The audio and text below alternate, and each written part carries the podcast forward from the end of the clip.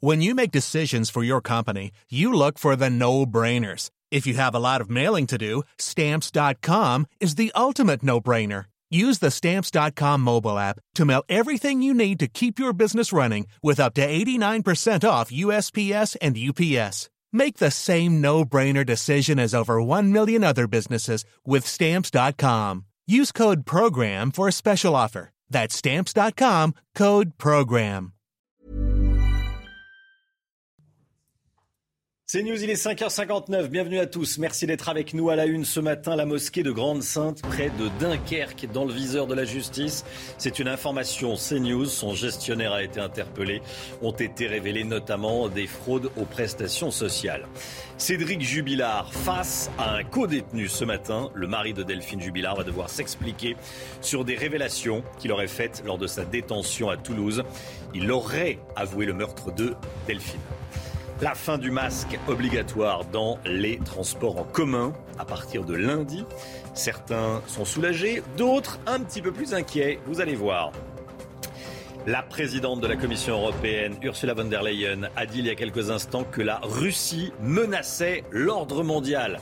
Analyse avec vous, Général Clermont. A tout de suite, mon général. Et puis un parti musulman va présenter une centaine de candidats aux législatives. Y a-t-il un vote communautaire en France? Je poserai la question à Paul Sugy. A tout de suite, Paul.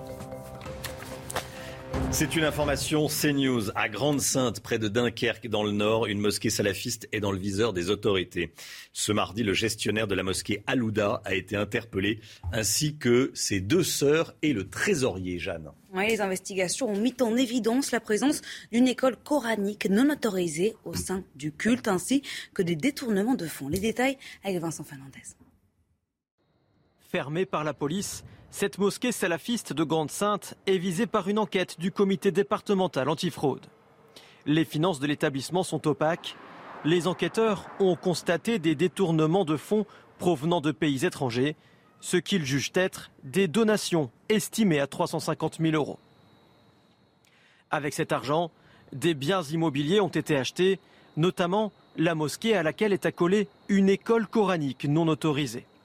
Le principal suspect, 49 ans, est le gestionnaire de l'établissement. Il est connu du renseignement territorial. Au moment de son arrestation, il a tenté de s'emparer de l'arme d'un des policiers du raid. Les transferts d'argent frauduleux passaient par les associations présidées par ses deux sœurs. Tous les trois, ainsi que le trésorier, ont été placés en garde à vue dans l'affaire de la disparition de Delphine Jubilard. Nouvelle confrontation aujourd'hui entre Cédric Jubilard et un ancien codétenu à qui il aurait fait des révélations. Le suspect numéro un aurait dévoilé de, de façon approximative le lieu où il aurait enterré son épouse. Une version contesté jusqu'à présent par Cédric Jubilard. On fait un point sur la situation sanitaire en France. Plus de 20 000 patients sont actuellement hospitalisés à cause du Covid. Un chiffre en baisse euh, par rapport à il y a 24 heures. 87 décès recensés, près de 40 300 cas confirmés en 24 heures également. Euh, et dès lundi prochain, vous allez pouvoir retrouver le sourire ou pas, voir le sourire de votre voisin ou de votre voisine dans les transports en commun. Oui, puisque le masque ne sera plus obligatoire dans les transports en commun, que ce soit dans le bus ou encore dans l'avion. Plus besoin non plus de voyager, le visage couvert dans les aéroports européens. Alors allez-vous tout de même continuer à le porter par mesure de précaution? Vos réponses avec Martin Covel. C'est pas vrai. Ah, c'est trop bien, c'est une bonne nouvelle ça, moi je savais pas. Elles y croient à peine. Pourtant, dès lundi, il sera bien possible de prendre le métro, le bus ou encore le train sans porter de masque. Pour beaucoup, c'est un soulagement. C'est super. Moi, j'en ai marre de la masque. vous avez demandé Eh oui. Ah bah c'est bien ça. Oui. Bonne nouvelle. Vous l'enlèverez continuerez à le mettre? Ah Non, je l'enlèverai. Ouais. On le met plus nulle part. La, situa- la situation sanita- sanitaire s'est améliorée et ça devient un peu ridicule de le garder dans les transports en commun. Et ça fait tellement longtemps qu'on le porte que ça ferait du bien de l'enlever partout et de l'oublier. Pourtant, le ministre de la Santé, Olivier Véran, l'a rappelé lors de son annonce hier, le port du masque reste recommandé face à une épidémie qui n'est pas terminée. Alors certains voyageurs préfèrent rester prudents. Moi, je vais quand même continuer à le mettre. Oui, pourquoi? Par précaution, voilà. Puis comme je travaille à l'hôpital, euh, nous c'est obligé. Je vais quand même le garder. Ça dépend des jours. Euh, Lorsqu'il y a beaucoup de monde dans le magasin, il semble plus prudent de le remettre. Et peut-être que j'aurai la même réaction dans le métro. Concernant l'aérien dans l'Union européenne, dès lundi, plus de masques imposés non plus, ni dans les aéroports, ni à bord des avions. Ailleurs, cette décision reste soumise au règlement de chaque compagnie ou aux règles en vigueur dans le pays de destination. Voilà, et soyez là à 7h. On sera avec Robert Sebag, le docteur Sebag qui est infectiologue à la pitié salpêtrière. Où est-ce qu'on en est de cette épidémie de Covid? Est-ce que c'est une bonne ou une mauvaise mesure de, retirer le, masque? Euh, Pourquoi la Chine euh, opère toujours avec son, politique de zéro Covid? On en parle à 7 heures, notamment avec le docteur Sebag. Soyez là si vous le pouvez. La Russie est la menace la plus directe pour l'ordre mondial. C'est Ursula von der Leyen qui a fait cette déclaration il y a quelques instants depuis Tokyo. La Russie est aujourd'hui la menace la plus directe pour l'ordre mondial avec la guerre barbare contre l'Ukraine et son pacte inquiétant avec la Chine. Général Clermont avec nous. Euh, Qu'est-ce que ce pacte inquiétant entre la Russie et la Chine, Général? D'abord, on va remettre cette déclaration euh, toute récente, puisque c'était euh, il n'y a pas longtemps, euh, dans son contexte. Il s'agit de discussions annuelles entre la Commission européenne, l'Union européenne et, le Japon. Donc ça s'est déroulé à Tokyo. Le message, il est assez clair de la part. On peut dire que la phrase qui a été prononcée, il y a deux phrases importantes qui ont été prononcées. Celle-ci, hein, la menace la plus directe est la Russie avec son pacte inquiétant. Et la réponse des Japonais a été de dire que euh, la réponse des Japonais allait dire que l'invasion de l'Ukraine par la Russie ne concerne pas seulement l'Europe, mais elle ébranle le cœur de l'ordre international, y compris l'Asie. Donc on, on- on va, revenir sur cette relation entre l'Europe et la relation entre l'Europe et l'Asie, c'est la relation entre la Russie, la Russie et la Chine. On a bien compris qu'en ce moment les combats sont en, en Europe avec la Russie, mais on sait qu'il y a un pacte inquiétant. inquiétant. Ce pacte inquiétant, c'est le rapprochement qu'il y a eu entre la Russie et la Chine ces dernières années, et c'est qui, qui s'est concrétisé par une série d'accords extrêmement précis signés entre les présidents Poutine et Xi Jinping sur tous les domaines euh, économiques, politiques, stratégiques, qui vont euh, effectivement jusqu'à une vision commune euh, des enjeux régionaux et stratégiques, avec par exemple une opposition de principe des deux pays à l'expansion de l'OTAN. Donc en fait, pourquoi c'est- ce message est porté au Japon? C'est que euh, actuellement, euh, la Chine regarde avec une très grande attention ce qui se passe euh, en, Europe et que les pays euh, de la zone Pacifique regardent également avec une très grande attention parce que cette relation entre la Russie et la Chine, elle est solide. Euh, affaiblir la Russie, c'est affaiblir la Chine. Renforcer la Russie, c'est renforcer la Chine. Donc c'est une manière d'aborder la vision globale de ce conflit, qui n'est pas seulement un conflit européen, mais qui est un conflit européen et pacifique. Et la prochaine étape, c'est que fera la Chine à l'issue de ce conflit avec la Russie. Merci mon général. Et puis c'est une première depuis le début de l'invasion russe, il y a plus euh, de deux mois. Un soldat russe de 21 ans va être jugé pour crime de guerre en Ukraine. Il est accusé d'avoir tiré avec une Kalachnikov depuis un véhicule abattant un civil de 62 ans qui n'était pas armé. Le projet d'anne- d'annexion russe du sud de l'Ukraine se précise. Les séparatistes veulent demander à Vladimir Poutine d'intégrer à la Russie la région de euh, Kherson. La base juridique sera prête avant la fin de l'année, assure l'un des responsables pro-russes. Et puis notez également euh, que euh, la guerre entre la Russie et l'Ukraine peut prendre rapidement un, un tournant dramatique. Une attaque aurait eu lieu sur le sol russe qui aurait tué une personne et blessé trois autres à la suite de bombardements provenant de l'Ukraine. C'est ce type d'informations et d'attaques qui pourraient mettre rapidement le feu aux poudres. On en parlera évidemment ce matin. À Marseille, un homme armé d'un couteau a été abattu par la police. À ce stade de l'enquête, la piste privilégiée est celle d'un suicide par procuration. Les faits sont, sont produits hier, en début d'après-midi, dans un magasin d'une zone commerciale. La police avait été appelée après que ce quinquagénaire inconnu de la justice avait été repéré avec une arme blanche similaire à un couteau de boucher. Écoutez les détails fournis par la procureure de Marseille. Nous avons euh, les images donc, de cette scène qui est d'une très très grande violence. Elles permettent donc de confirmer les versions concordantes entre les témoins, les policiers euh, donc, qui ont tiré euh, sur l'auteur.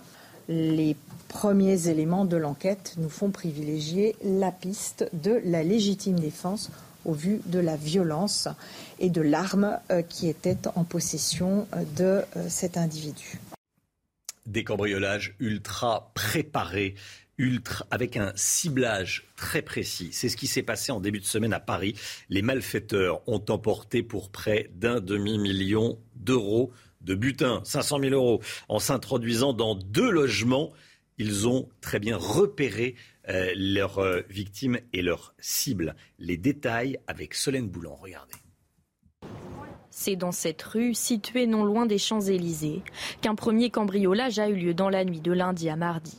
Selon nos confrères d'Actu 17, les voleurs se sont emparés de 55 000 euros en liquide, de maroquinerie de luxe et de bijoux.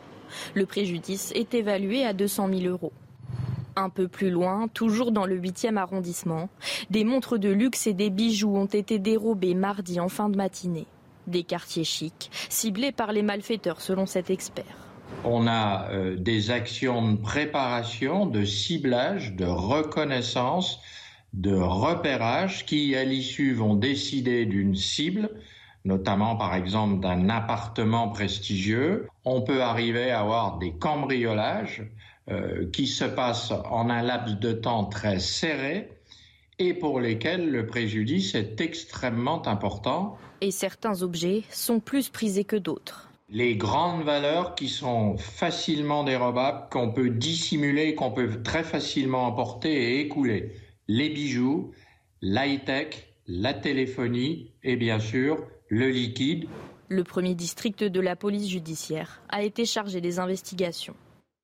La Fédération française de foot tire la sonnette d'alarme face à la hausse des violences dans les stades. Le président de la Fédération, Noël Legrette, a adressé un courrier au président de club destiné à endiguer ce phénomène très récurrent. Hein. Et la preuve, regardez, lundi, nouvelle scène de violence dans un club de, de futsal. Cela s'est passé à Créteil. L'équipe de la ville affrontait celle de Villeneuve-Saint-Georges lors d'un championnat en futsal. Écoutez, regardez cette image. Il aura suffi du coup de sifflet final pour qu'une bagarre générale éclate sur le terrain. Les témoins font état de tirs d'artifice, d'affrontements entre groupes rivaux et d'une violence extrême. Les faits se sont déroulés lundi soir à Créteil, à la suite d'un match de foot en salle entre les équipes de Villeneuve-Saint-Georges et Créteil. Les violences dans le football amateur se sont multipliées ces derniers mois les présidents de la Fédération française et de la Fédération amateur ont co-signé une lettre au président de club. Il est de votre responsabilité de sensibiliser les partenaires, les supporters, les parents et tous les acteurs du jeu sur l'importance d'une attitude irréprochable à adopter en toutes circonstances. Une situation que déplorent aussi les supporters ça devient délétère, quoi. C'est dommage. Moi, je, je, enfin, je compte pas amener euh, les enfants à voir un match de foot euh, tout de suite, quoi. Bah, c'est quelque chose qu'on peut pas accepter. Enfin, c'est avant tout c'est du loisir, même s'il y a énormément de compétition, beaucoup d'enjeux et, et beaucoup de ferveur. Face aux arbitres frappés, aux parents agressifs ou encore aux supporters violents, de nombreuses ligues régionales alertent et demandent une prise de conscience généralisée. À un mois jour pour jour du premier tour des élections législatives, la nouvelle Union populaire écologique et sociale connaît un nouveau couac. Le PS a désinvesti Jérôme Lambert, député de la troisième circonscription de Charente. L'information est confirmée euh, à nos confrères du euh, a été confirmée par nos confrères du Figaro. Jérôme Lambert paie ses positions contre le mariage pour tous et contre l'élargissement de la PMA. C'est un parti politique polémique qui monte en puissance, l'Union des démocrates musulmans français. Il va présenter une centaine de candidats aux législatives contre une dizaine seulement il y a cinq ans, Jeanne. Hein. Un parti qui entend lutter contre l'islamophobie et qui réfute toute accusation de communautarisme. Les détails avec Mathieu Rio. Une femme portant le hijab en guise d'affiche pour les élections législatives. L'Union des démocrates musulmans français présente cette année un nombre record de candidats une centaine, dont près de la moitié en Ile-de-France. Ce parti, l'UDMF, dit vouloir lutter contre les discriminations et les inégalités qui toucheraient spécifiquement les musulmans. C'est quand même normal que nous, qui sommes les premiers concernés, qu'on puisse répondre à ça. Et c'est ça qui est important. Parce qu'aujourd'hui, comme je vous dis, l'UDMF n'existerait pas s'il y avait des partis politiques aujourd'hui qui avaient pris euh, la mesure de ce, problème d'islamophobie. Donc on s'est dit, on sera finalement jamais mieux représenté que par nous-mêmes. Un discours qui inquiète de nombreux élus, notamment à droite. Ils y voient une poussée du vote communautariste. Euh, moi, je trouve ça terrifiant, c'est-à-dire que je ne pensais pas que dans notre pays, on arriverait à une telle partition. On arrive dans un pays dans lequel, normalement, on devrait vivre tous ensemble, euh, selon euh, un principe républicain, sans se soucier de nos origines, de nos religions. Eh bien, on arrive finalement à, une partition. Et l'extrême gauche a une forte responsabilité là-dedans, à force d'avoir voulu valoriser les différences. De son côté, l'Union des démocrates musulmans français nie tout aspect communautaire et assure vouloir représenter l'ensemble des Français. Paul Sugy, ce, ce mouvement passe d'une dizaine de candidats il y a cinq ans à une centaine aujourd'hui. On peut dire que le, le, il se structure déjà. Il y a un vote musulman qui se structure en France, est-ce qu'on peut le dire?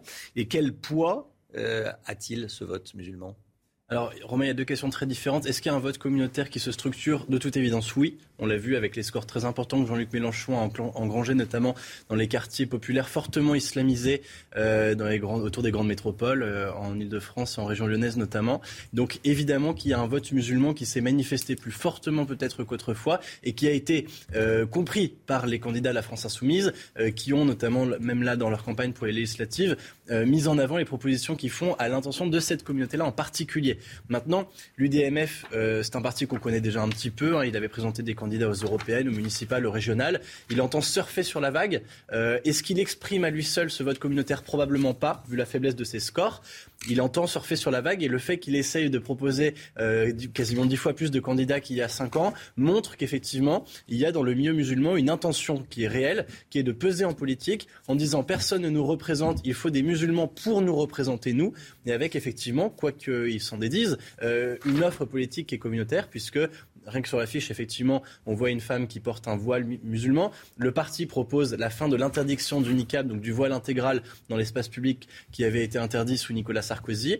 Euh, il entend effectivement, c'est euh, une citation de son président Nazib Agherbi, dénoncer l'islamophobie, c'est-à-dire instituer l'idée qu'il y a en France une islamophobie, une haine des musulmans qui serait orchestrée au plus haut de l'État et qui serait systémique et qui se retrouverait dans les institutions. Donc on voit un discours effectivement qui flatte à la fois des instincts communautaires et en même temps une forme de rejet des institutions républicaines. C'est News, il est 6h15. Merci Paul Sugy. C'est l'heure du point info. Tout de suite, Jeanne Cancard. En Corée du Nord, Kim Jong-un ordonne un confinement dans tout le pays après l'apparition de son tout premier cas de Covid-19 depuis le début de la pandémie. Les autorités ont déclaré une grave urgence nationale et ont promis, je cite, d'éliminer le virus. 73%, c'est le nombre de Français qui se disent favorables à l'interdiction du burkini à la piscine. Un chiffre que nous révèle notre sondage, notre sondage CSA pour CNews, alors que la ville de Grenoble s'apprête à voter pour ou contre l'autorisation du burkini dans les piscines municipales de la ville.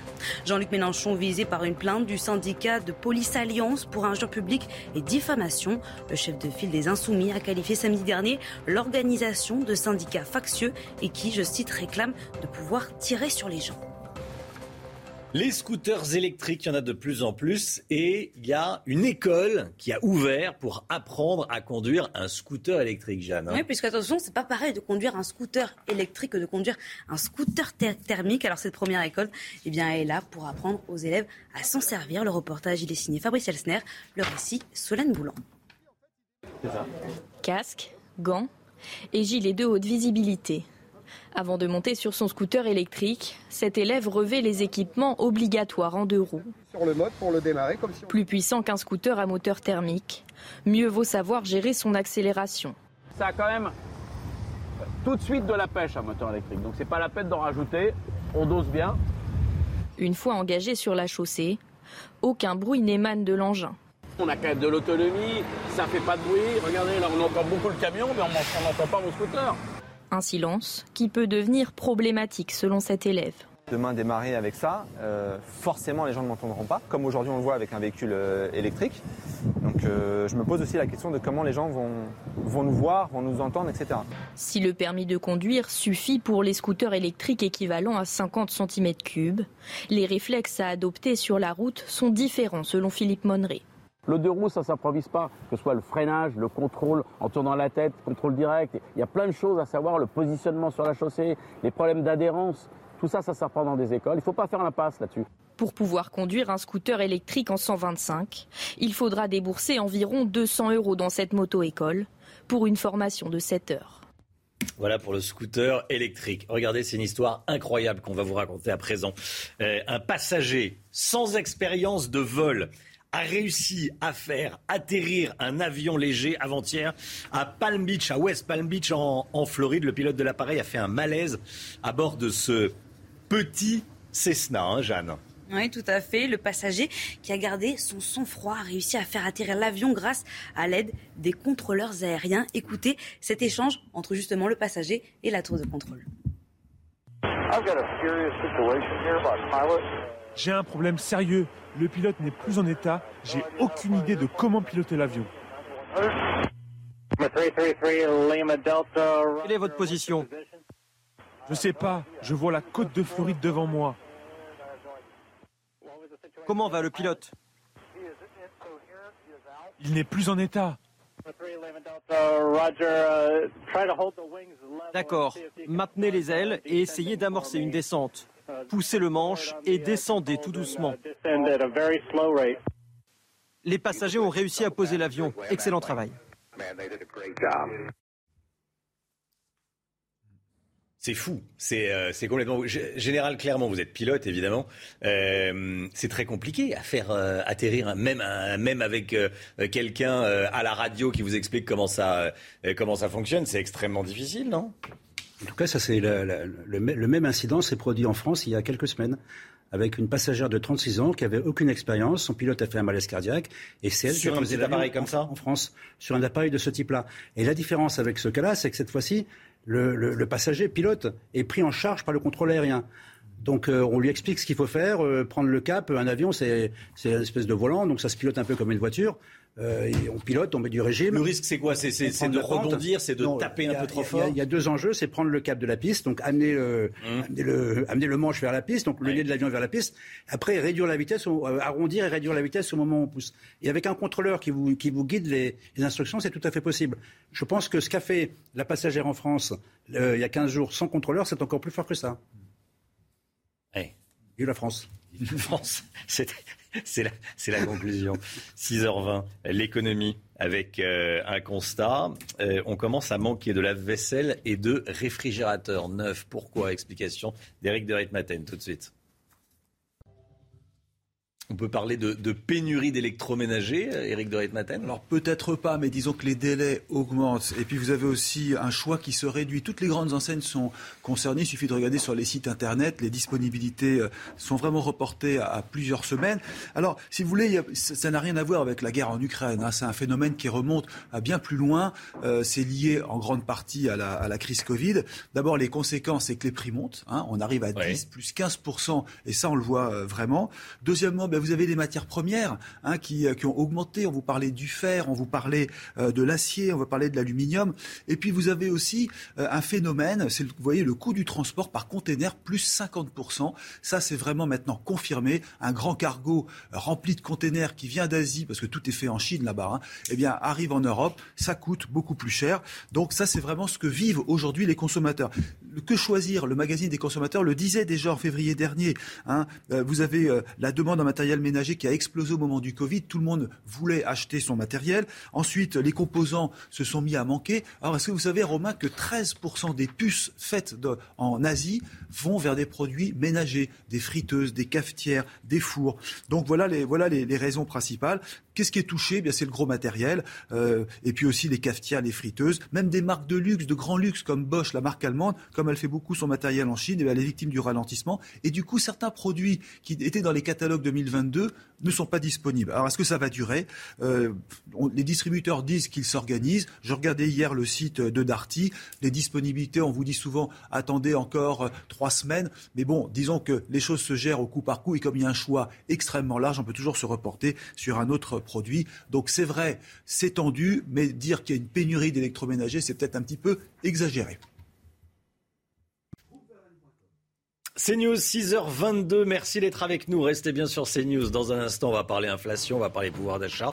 Ça touche tous les domaines de, de la vie de, de, tous les jours, j'allais dire. Euh, on va parler des, des, festivals. Les festivaliers euh, constatent qu'on se presse moins au guichet pour acheter des tickets. Bah oui, ça coûte cher. Quand on va dans un festival, on, achète également une bière, un, une boisson. Euh, bon, ça coûte cher. Reportage dans le journal de 6h30. Restez bien avec nous sur CNews. À tout de suite. C'est News 6h27, le sport avec du foot. du foot. Quatre jours après sa victoire en Coupe de France, Nantes n'est pas redescendu de son petit nuage. Hein. Les Canaris se sont imposés hier soir contre Rennes 2 à 1 en clôture de la 36e journée de Ligue 1. Avec cette défaite, Rennes est 5e et dit presque adieu à la Ligue des Champions la saison prochaine. Et après justement sa défaite à Nantes en finale de Coupe de France samedi, Nice a battu Saint-Etienne 4 à 2 hier soir. Une rencontre marquée par des chants de supporters niçois en se moquant d'Emiliano Sala. L'ancien attaquant argentin du FC Nantes est décédé dans un accident d'avion en 2019. Des chants condamnés par Christophe Galtier, l'entraîneur de l'OGC Nice. Avec la défaite de Saint-Etienne, Bordeaux n'est pas encore relégué en Ligue 2. Il leur reste donc un mince espoir de se maintenir à deux journées de la fin du championnat. Le sport, tout de suite, 6h28 avec une impressionnante tempête de sable au Texas. L'image dans un instant.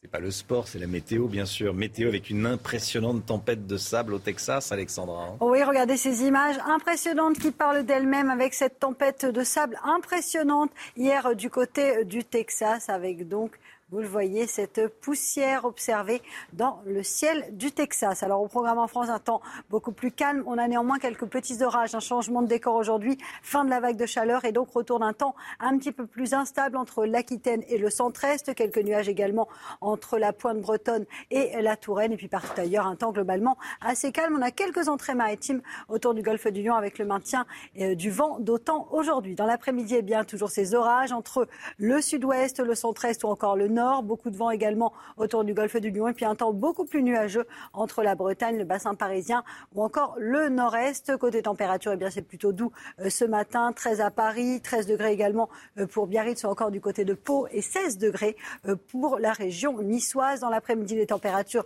baissent un peu au nord. Température respirable. 23 à Paris, 21 degrés à Rennes, 21 degrés en moyenne sur le nord. Vous aurez tout de même 27 degrés entre Perpignan et Toulouse et localement 29 degrés à Grenoble.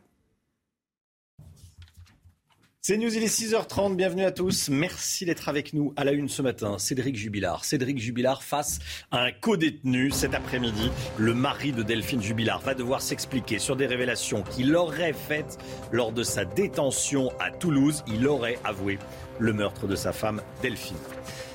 Alors que la ville de Grenoble s'apprête à autoriser le port du maillot de bain islamique dans ses piscines municipales, on vous révèle ce sondage CSA pour CNews. 73% des Français sont contre le burkini, 26% sont pour l'autorisation du port du burkini. Des tirs ukrainiens sur la Russie, c'est ce que dit un responsable de la province de Belgorod, près de la frontière de l'Ukraine. C'est ce type d'incident qui peut mettre le feu aux poudres, nous dira le général Clermont. À tout de suite, mon général.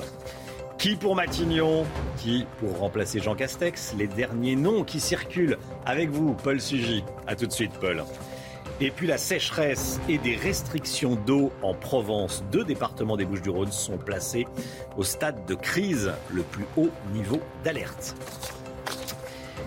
Dans l'enquête sur la disparition de Delphine Jubilard, nouvelle confrontation aujourd'hui entre Cédric Jubilard et un ancien codétenu à qui il aurait fait des révélations. Le suspect numéro 1 aurait dévoilé de façon approximative le lieu où il aurait enterré son épouse, une version contestée jusqu'à présent par Cédric Jubilard. Les détails avec Vincent Fernandez. Entre août et septembre 2021, ils ont conversé de cellule à cellule sans jamais pouvoir se voir. Cédric Jubilard et Marco ont beaucoup échangé. Celui qui est accusé d'avoir tué sa compagne, Delphine Jubilard, aurait livré des détails cruciaux pour l'enquête. J'ai pété les plombs, je me suis débarrassé d'elle. Aurait-il dit à son co-détenu? Marco disposerait d'informations précises que seul Cédric Jubilard aurait pu lui donner. Son nom apparaît même dans des messages codés que le principal suspect envoyait à sa nouvelle compagne. De son côté, Cédric Jubilard accuse Marco d'avoir tout inventé pour obtenir une libération anticipée. Incarcéré dans une affaire de viol, puis de menaces de crime sur personne dépositaire de l'autorité publique, il a effectivement été libéré sous contrôle judiciaire en novembre 2021. Cette information CNews à Grande-Sainte, près de Dunkerque, dans le nord, une mosquée salafiste est dans le viseur des autorités, Jeanne. Ce mardi, le gestionnaire de la mosquée Alouda a été interpellé ainsi que ses deux sœurs et le trésorier. Tous ont été placés en garde à vue. Les investigations ont mis en évidence la présence d'une école coranique non autorisée au sein du lieu de culte ainsi que des détournements de fonds. Vous êtes 73% à être favorable à l'interdiction du burkini à la piscine, dans les piscines municipales, bien sûr. On en parle beaucoup avec euh, ce qui se passe à, Grenoble. C'est le résultat de notre sondage CSA pour CNews, un chiffre qui n'étonne pas Jean Messia de l'Institut Apollon. Écoutez. C'est un résultat qui n'est guère surprenant euh, dans la mesure où euh, le burkini comme d'ailleurs euh, le voile, comme euh, la burqa. ce sont des, accoutrements qui sont totalement étrangers à la France et à l'identité nationale de la France. Le burkini, comme le voile, ne sont pas des bouts de vêtements, contrairement à ce que croit ou se plaît à croire le, maire de Grenoble, ce sont des bouts de charia. Dès lundi prochain, vous allez pouvoir euh, enlever le masque dans les transports en commun. Bonne nouvelle, le masque qui ne sera plus obligatoire. Vous pourrez continuer à le porter, mais il sera plus obligatoire, que ce soit dans le bus, dans le métro, euh, dans l'avion. Plus besoin non plus de, donc de, voyager le visage couvert dans les aéroports européens. Alors, euh, est-ce que vous allez tout de même continuer à, le porter par mesure de, de précaution? Que pensez-vous de la suppression du port obligatoire du masque dans les transports? On vous a posé la question. Moi personnellement en fait, hein, euh, au métro, je prends le transport, soit les bus, même les grandes surfaces. En fait, là où il y a une construction de monde, il y a beaucoup de monde, je, mets le masque. Je pense qu'effectivement ce sera plus confortable. Et puis euh, l'obligation disparaît, mais la possibilité de le porter demeure. Donc toute, euh, toute personne qui voudra se protéger, qui se sentira mieux protégé en portant le masque pourra continuer à le porter librement. Je trouve que c'est une bonne idée parce qu'on attendait que ça. on attendait que ça. À Paris, je pense, euh, c'était le dernier endroit où on était obligé encore de porter le masque. Donc euh, ça fait plaisir de pouvoir enfin l'enlever. Et surtout avec l'été qui approche, euh, je pense qu'on a tous très chaud. Voilà, c'est votre avis. Tous les matins, on vous donne la parole, vous le savez. En Corée du Nord, Kim Jong-un ordonne un confinement dans tout le pays. Hein et à ce, à partir du tout premier cas de Covid-19. Les autorités ont déclaré une grave urgence nationale et ont promis, je cite, d'éliminer le virus. La Corée du Nord n'a vacciné aucun de ses 25 millions d'habitants. Il y, a officiellement un seul cas de Covid et Kim Jong-un euh, confine toute la Corée du Nord. Soyez là à 7 heures si vous le pouvez bien sûr. Le docteur Robert Sebag sera avec nous, infectiologue à la pitié salpêtrière. La Russie est la menace la plus directe pour l'ordre mondial. C'est ce qu'affirme la présidente de la Commission européenne pour Ursula von der Leyen. Le pacte entre la Russie et la Chine est inquiétant. Déclaration faite après qu'elle a rencontré le Premier ministre japonais en présence du président du Conseil européen, Charles Michel. C'est une première depuis le début de l'invasion russe. Il y a plus de deux mois, un soldat russe va être jugé pour crime de guerre en Ukraine. Hein. Il est accusé d'avoir tiré avec une Kalachnikov depuis son véhicule, battant un civil de 62 ans qui n'était pas armé. L'accusé, placé en détention, risque un emprisonnement à vie s'il est reconnu coupable de crimes de guerre et de meurtre avec préméditation. La guerre entre la Russie et l'Ukraine est-elle en train de prendre un tournant? Une, attaque qui aurait eu lieu sur le sol russe cette fois donc, aurait tué une personne et blessé trois autres à la suite d'un bombardement provenant d'Ukraine. C'est en tout cas ce qu'a annoncé le gouverneur russe de la région de Belgorod. Les autorités dans les régions euh, frontalières accusent régulièrement les forces de Kiev de lancer des attaques contre la Russie. Euh, Général Clermont, avec nous. Général, c'est ce type de frappes qui peuvent servir de prétexte aux Russes pour intensifier le conflit euh, Romain, je ne crois pas. Parce que de toute façon, ils ne peuvent pas faire plus que ce qu'ils font maintenant. Donc en réalité, euh, les, Ukrainiens ont reconnu ces dernières semaines qu'ils avaient mené des actions au-delà de la frontière, en particulier sur des sites logistiques, hein, puisque aujourd'hui cette guerre d'usure de position, celui qui va gagner, c'est celui qui aura la capacité à durer et la meilleure logistique. Donc Belgorod est une ville importante, c'est la ville la plus importante de Russie à proximité de l'Ukraine. Il y a un axe euh, ferroviaire et une route très importante entre Belgorod et Kharkiv. Donc il est important à la fois de toucher Belgorod pour affaiblir le deuxième échelon russe. Je précise qu'on a évoqué la question de Kharkiv ces derniers jours. Si les Russes restent euh, à l'est de Kharkiv, ce n'est pas pour prendre la ville de Kharkiv, S'ils reculent, ce n'est pas parce qu'ils reculent pour pas prendre la ville de Kharkiv, c'est qu'ils veulent continuer à protéger cet axe de ravitaillement entre Belgorod et le nord du Donbass, qui est stratégique pour pour la, pour la, victoire de cette guerre et, la campagne de logistique. Donc non, la réponse, euh, il n'y a pas nécessairement une intensification du conflit. La seule intensification du conflit possible, c'est si la Russie déclare la loi martiale, ce qui reste une possibilité dans les prochains mois. Le projet d'annexion russe euh, du sud de l'Ukraine se précise. Les séparatistes veulent demander à Vladimir Poutine d'intégrer à la Russie la région de Kherson. Hein. Et la base juridique sera prête avant la fin de l'année. C'est ce qu'assure l'un des responsables pro-russes. Il faut savoir que Kherson est la seule ville ukrainienne d'importance dont les Russes ont revendiqué le contrôle total après plus de deux mois de guerre en Ukraine. À Mariupol, un commandant ukrainien appelle à l'aide Elon Musk. Vous avez entendu, il lui demande d'intervenir pour le sauver et lui et ses camarades. Il s'appelle Sergei Volina. Il fait partie des combattants assiégés par les forces russes dans l'usine Azovstal. Il a créé un compte Twitter spécialement pour interpeller Elon Musk, l'homme le plus riche du monde. Si ce n'est pas vous euh, qui allez nous sauver, donnez-nous euh, en tout cas une, piste et, faites tourner le, message. C'est ce qu'écrit donc Sergei Volina. Jean-Yves Le Drian, convoqué devant la justice malienne, une enquête pour atteinte aux biens publics et autres infractions vise le ministre français des Affaires étrangères. L'affaire date de 2015. Une société française avait obtenu le marché de fabrication des passeports biométriques maliens. Jean-Yves Le Drian était à l'époque ministre de la Défense. On va parler à présent euh, des clubs de football. La Fédération française de foot tire la sonnette d'alarme face à la hausse des violences dans les stades, hein, Jeanne. Le président de la FFF, Noël Le a adressé un courrier hier au président de clubs destiné à endiguer ce phénomène très récurrent. La preuve, lundi, nouvelle scène de violence dans un club de futsal.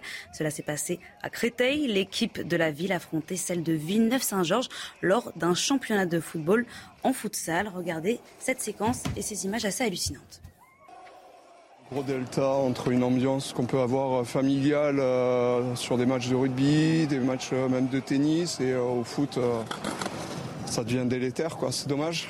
Moi je, vois, compte pas amener les enfants à voir un match de foot tout de suite. Bah, c'est quelque chose qu'on peut pas accepter. Avant tout c'est du loisir, même s'il y a énormément de compétition, beaucoup d'enjeux et, beaucoup de ferveur. C'est quelque chose qui doit être bah, violemment puni parce que Enfin, c'est pas du tout les valeurs du sport. En tant que supporter, ça, ça gâche pas le plaisir parce qu'on apprécie toujours autant le foot et ce sont pas les, acteurs qui, se battent. Mais c'est vrai que quand euh, il y, a des choses à déplorer, des blessés, des, euh, biens qui sont, publics qui sont ravagés, c'est pas quelque chose de bien. On va parler à présent inflation, pouvoir d'achat. La saison des festivals va reprendre en France après deux ans de perturbations liées, au Covid. Les professionnels du secteur sont inquiets, autant vous le dire.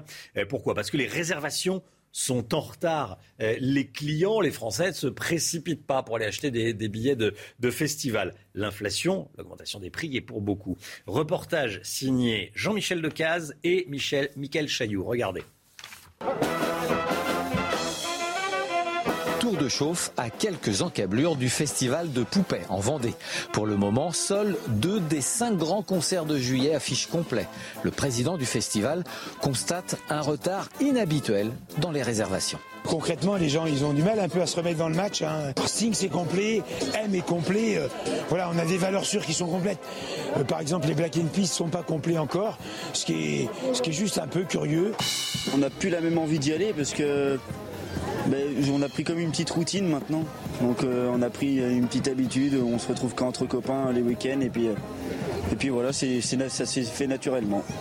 Réservation de dernière minute, augmentation du prix des billets en moyenne de 20 à 30 euros, le carburant qui flambe, les professionnels s'inquiètent. On parle beaucoup du pouvoir d'achat. Une place de, concert, c'est pas négligeable, hein, c'est pas neutre. Et quand on y rajoute les déplacements, les consommations, il faut bien boire un petit coup, euh, manger une frite, eh ben, les gens ils calculent. La fréquentation des salles a baissé de 30 à 40% Le Centre national de la musique va donc lancer une campagne de pub intitulée Retrouvons-nous pour inciter au retour dans les festivals et dans les concerts. La sécheresse à présent. La sécheresse est la préfecture des Bouches-du-Rhône qui a placé deux communes au stade de crise, Jeanne. Hein. Il s'agit du plus haut niveau d'alerte. L'usage de l'eau est restreint pour les habitants dans ces zones. Reportage en Provence, signé Stéphanie Rouquier. En plein cœur du village de Jouques, les habitants, inquiets, scrutent le niveau du Réal. Moi, le premier, puisque j'habite, euh, j'habite à côté. Quoi. Alors, des fois, je dis, on dirait qu'il est un peu monté, puis en définitive, c'est pas ça. Quoi. Et j'ai peur que cet été, pour les jardins et tout, ça va être, ça va être lamentable. Quoi. Depuis début janvier, il n'a plus que trois fois ici. Les sols sont arides. L'alerte sécheresse a été déclenchée dans la vallée au stade de crise le plus haut niveau. Alors les habitants sont soumis à des restrictions de l'usage de l'eau. Interdiction de remplir la piscine, de laver les voitures ou d'arroser le jardin entre 9h et 19h. À 5 km de là, la commune de Pérol en Provence connaît la même situation. On restreint le minimum, minimum, minimum, on arrose le minimum, minimum. On arrose juste pour que ça maintienne, en espérant qu'il pleuve un jour. Des habitants qui se plient volontiers aux restrictions. Une telle sécheresse n'était pas arrivée dans la région depuis plus de 60 ans. L'usage de l'eau restreint dans de nombreux départements. On va continuer à en parler évidemment. Il est 7h moins le quart, le point info. Tout de suite, Jeanne Cancard. Dans le Nord, une mosquée salafiste est dans le viseur des autorités. Le gestionnaire du lieu de culte a été interpellé avec d'autres complices présumés. Les investigations mettent en évidence la présence d'une école coranique non autorisée et des détournements de fonds. C'est une première depuis le début de l'invasion russe. Il y a plus de deux mois, un soldat russe de 21 ans va être jugé pour crime de guerre en Ukraine. Il est accusé d'avoir tiré avec une Kalachnikov, abattant un civil de 62 ans qui, lui, n'était pas armé. Aux États-Unis, un milliard d'euros de dédommagements vont être versés aux survivants et aux familles de victimes de l'effondrement d'un immeuble en Floride. Le drame s'était déroulé en juin dernier et avait fait 98 morts. Ce soir, les ministres sont conviés à Matignon pour un dîner d'adieu après le dernier Conseil des ministres. On l'attendait depuis plusieurs semaines. Visiblement, celui d'hier était vraiment le dernier, en tout cas du, gouvernement euh, Castex. Ce soir, donc, dîner d'adieu à, à, Matignon, dîner de revoir. Pour autant, Paul Sugy, on ne sait évidemment toujours pas le nom du successeur de Jean Castex à Matignon. Hein. Il y en a un qui le sait paraît-il. Emmanuel Macron a fait son choix. Mais enfin, effectivement, il ne l'a toujours pas révélé. Alors, les rumeurs circulent toujours, hein, c'est le jeu, euh, on le sait bien. Euh, Elisabeth Borne n'est pas encore complètement enterrée. Il y a encore beaucoup de gens qui prétendent euh, le plus sérieusement du monde qu'elle pourrait être le choix d'Emmanuel Macron. Mais dans ces cas-là, pourquoi avoir attendu aussi longtemps alors qu'elle était immédiatement disponible? Et puis, le nom euh, circule depuis tellement longtemps que ça ferait presque un tout petit peu réchauffé. Il y a un nom que vous ne connaissez pas du tout, qui circule un petit peu, c'est Anne de Bézet, qui était en fait l'ancienne secrétaire générale adjointe, donc le bras droit d'Alexis Kohler à l'Élysée mobilisés profil techno parfait, elle a fait l'EDEC, c'est une euh, femme qui a euh, euh, réussi une belle carrière dans l'entreprise avant ensuite de rentrer à, à l'Elysée. le choix serait ici le choix de la prudence, mais il n'est pas inintéressant. Et puis, vous l'attendiez, le pronostic, là cette fois-ci, que tous les bookmakers de la place politique partagent depuis hier, c'est Audrey Azoulay. choix tout de même assez singulier parce qu'Audrey Azoulay, c'est quand même, il faut le dire, l'archétype de la gauche caviar, hein, qui est venue du monde de la culture pour passer ensuite à la politique. la seule véritable conviction politique qu'elle a exprimée euh, au, préalable, c'est d'avoir été contre Jean-Marie Le Pen en, en 2002, euh, proche de François Hollande et puis en fait surtout de, de Julie Gaillet. Mais enfin, euh, c'est une femme de gauche engagée à l'UNESCO qui a en plus placé son mandat actuel sous le signe de l'écologie. Donc elle cocherait un petit peu toutes les cases. En tous les cas, une seule chose est sûre, c'est que, eh bien, ça commence à tarder. Et là, cette fois-ci, il va falloir qu'Emmanuel Macron annonce définitivement son choix. Fallait vraiment traîner autant bah, Vous posez la bonne question, Romain. D'une part, bon, c'est pas forcément très grave de traîner en politique. Ça donne l'impression qu'on est effectivement un fin stratège qui maîtrise les horloges, qui ne fait pas des choix au hasard. Euh, et, donc, euh, le temps n'est pas forcément, même si les médias s'impatientent, c'est le jeu, le temps n'est pas forcément l'ennemi d'Emmanuel Macron. Mais là, ça commence à faire un peu long. Et puis surtout, quel est le message? Euh, On dit a priori, je cherche une femme euh, de gauche et compétente, et on met trois semaines à en trouver une. Ça veut dire quoi? Ça veut dire qu'il n'en existe pas dans ce pays. Vous voyez, il y a un peu un moment, une façon aussi de se faire piéger à son, à son propre jeu. Euh, et puis, eh bien, ça donne l'impression qu'Emmanuel Macron est très seul. Et puis, à mesure que dans la presse, les bruits eh bien, de certaines personnes qui auraient refusé le poste commencent à se répandre, eh ben, c'est quand même, ça fait mauvais genre. Ça donne l'impression qu'effectivement, d'une part, le pays peut très bien se gouverner sans Premier ministre, c'est-à-dire qu'en gros, Emmanuel Macron est au centre du jeu et qu'il euh, s'apprête à gouverner avec un collaborateur, mais guère plus. Et puis, d'autre part, eh bien que euh, le poste est difficile à prendre et sous-entendu que la majorité est peut-être un peu moins forte que ce que l'on croit. Merci beaucoup, Paul Sugy. Voilà, on retiendra les, les noms d'Audrey Azoulay et de Anne, Anne de Bézé. Anne de Bézé, ancienne secrétaire générale adjointe de, de l'Élysée. Merci beaucoup, euh, Paul Sugy. Un diamant blanc nommé The Rock a été vendu hier chez Christie's pour près de 21 millions de dollars, Jeanne. La bière précieuse de 228 carats est la plus grosse jamais vendue aux enchères. Mais elle n'est pas la plus chère. Le record est détenu par un diamant blanc de 163 carats, vendu toujours chez Christie's en 2017. Le commissaire priseur avait abaissé son marteau, son marteau à près de 34 millions d'euros. Allez, le sport tout de suite avec euh, du foot. Du foot, Quatre jours après sa victoire en Coupe de France, Nantes n'est pas redescendu de son petit nuage. Les Canaries se sont imposés hier soir contre Rennes 2-1 en clôture de la 36e journée de Ligue 1. Hein. Et avec cette défaite, Rennes est cinquième et dit presque adieu à la Ligue des Champions à la saison prochaine. Et justement, après sa défaite face à Nantes en finale de la Coupe de France samedi, Nice a battu Saint-Etienne 4 à 2 hier soir. Une rencontre marquée par des chants de supporters niçois en se manquant d'Emiliano Sala, l'ancien attaquant argentin du FC Nantes est décédé dans un accident d'avion en 2019. Deschamps condamné par Christophe Galtier, l'entraîneur de l'OGC Nice. Avec la défaite de Saint-Etienne, Bordeaux n'est pas encore relégué en Ligue 2. Il leur reste donc un mince espoir de se maintenir à deux jours de la fin du championnat. L'instant musique, comme tous les matins, on écoute Honest de Justin Bieber, le chanteur canadien qui s'associe avec un rappeur, le rappeur Don Toliver, pour ce titre très hip-hop. Euh, notez que Justin Bieber sera en concert à Bercy l'année prochaine, en mars 2023. Voilà, vous êtes, prévenus. on écoute Honest.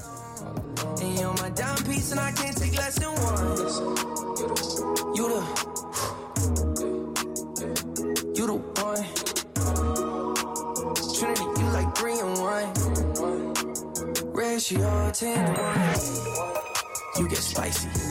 I like the occasion on you. On occasion, that's your testimony. I like that hazel on you. I look straight in your eyes, holy matrimony. Honest. You're modest, I like it. I like it. You stay down and you the baddest. baddest. Find you in the cut. I copped it. Copped it. 7h10, bon réveil à tous, merci d'être avec nous. L'équipe de la matinale est là, évidemment, pour euh, vous aider à bien démarrer cette journée de jeudi 12 mai.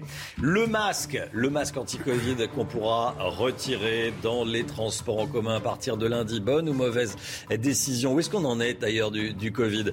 Euh, On sera à 7h avec le docteur Robert Sebag, qui est euh, infectiologue à l'hôpital de la Pitié-Salpêtrière à Paris. Restez bien avec nous sur CNews, à tout de suite.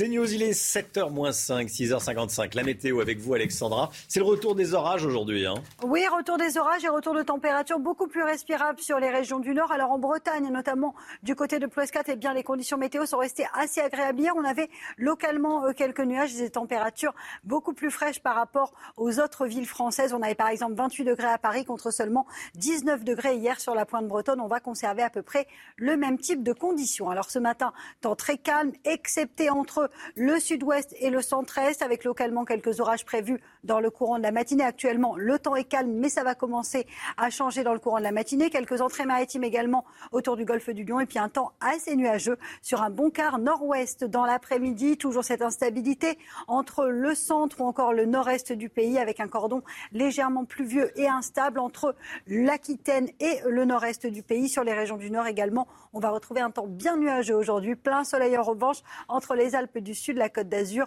le Languedoc-Roussillon ou encore du côté de la Corse où là le ciel restera parfaitement dégagé. Le vent d'autant se maintient avec des rafales de l'ordre de 70 km par heure. Les températures, températures plutôt douces ce matin avec en moyenne 13 degrés à Paris, déjà 16 degrés pour Nice ou encore pour Strasbourg. Toujours cette grande douceur sur l'est du pays. Et puis dans l'après-midi, vous allez le voir, les températures vont baisser sur les régions du nord. On va retrouver des températures à peu près conformes au normal de saison. Fin de la vague de chaleur, 21 degrés en moyenne à La Rochelle, 23 degrés pour le bassin parisien ou encore 20 degrés à Lille, tandis que la chaleur se maintient entre le sud-ouest et le nord-est avec 27 degrés à Toulouse ou encore à Perpignan. Et vous aurez localement jusqu'à 29 degrés à Grenoble, température donc qui reste estivale sur une bonne moitié sud. Alexandra, qu'est-ce que la météo va donner demain vendredi et ce week-end? Alors, on va résumer la situation. Romain, on a eu très chaud lundi, mardi, mercredi. Aujourd'hui, les températures baissent un peu à l'échelle nationale et notamment entre le sud-ouest et le nord du pays. Regardez avec donc demain des conditions météo assez agréables avec toujours quelques petits orages prévus euh, sur les régions centrales ou encore au pied des Pyrénées. Et puis regardez, samedi, on va retrouver des conditions météo de nouveau anticycloniques et estivales avec au programme du soleil samedi et dimanche. Vraiment du grand beau temps tout au long de ce week-end du 15 mais on aura également des températures qui vont vraiment repartir en flèche puisqu'on attend dimanche 29 degrés sur les régions du nord avec néanmoins un petit peu de grisaille sur la façade ouest. En attendant, les températures donc vont bien remonter la semaine prochaine. On attend par exemple 31, 32 degrés jeudi prochain à Paris. Donc vraiment la vague de chaleur qui va de nouveau reprendre à partir de samedi après-midi et qui devrait se poursuivre jusqu'au milieu de semaine prochaine avant de nouveau une dégringolade des températures. En attendant, ce qui est très très euh, inquiétant, c'est qu'il n'y a pas d'eau. Regardez, pas de précipitation ou presque prévu avant la fin du mois de mai, ce qui est donc une catastrophe et qui a tendance à aggraver évidemment la sécheresse. CNews, bientôt 6h59. Merci beaucoup d'être avec nous. Merci d'avoir choisi CNews pour démarrer cette euh, journée. À la une ce matin, la mosquée de Grande-Sainte, près de Dunkerque, dans le viseur de la justice. C'est une information CNews qu'on vous donne depuis le début de la matinale. Le gestionnaire de cette mosquée a été interpellé. Ont été révélées notamment des fraudes aux prestations sociales. On va vous donner toutes nos informations dès le début de ce journal. Cédric Jubilard, face à un co-détenu cet après-midi.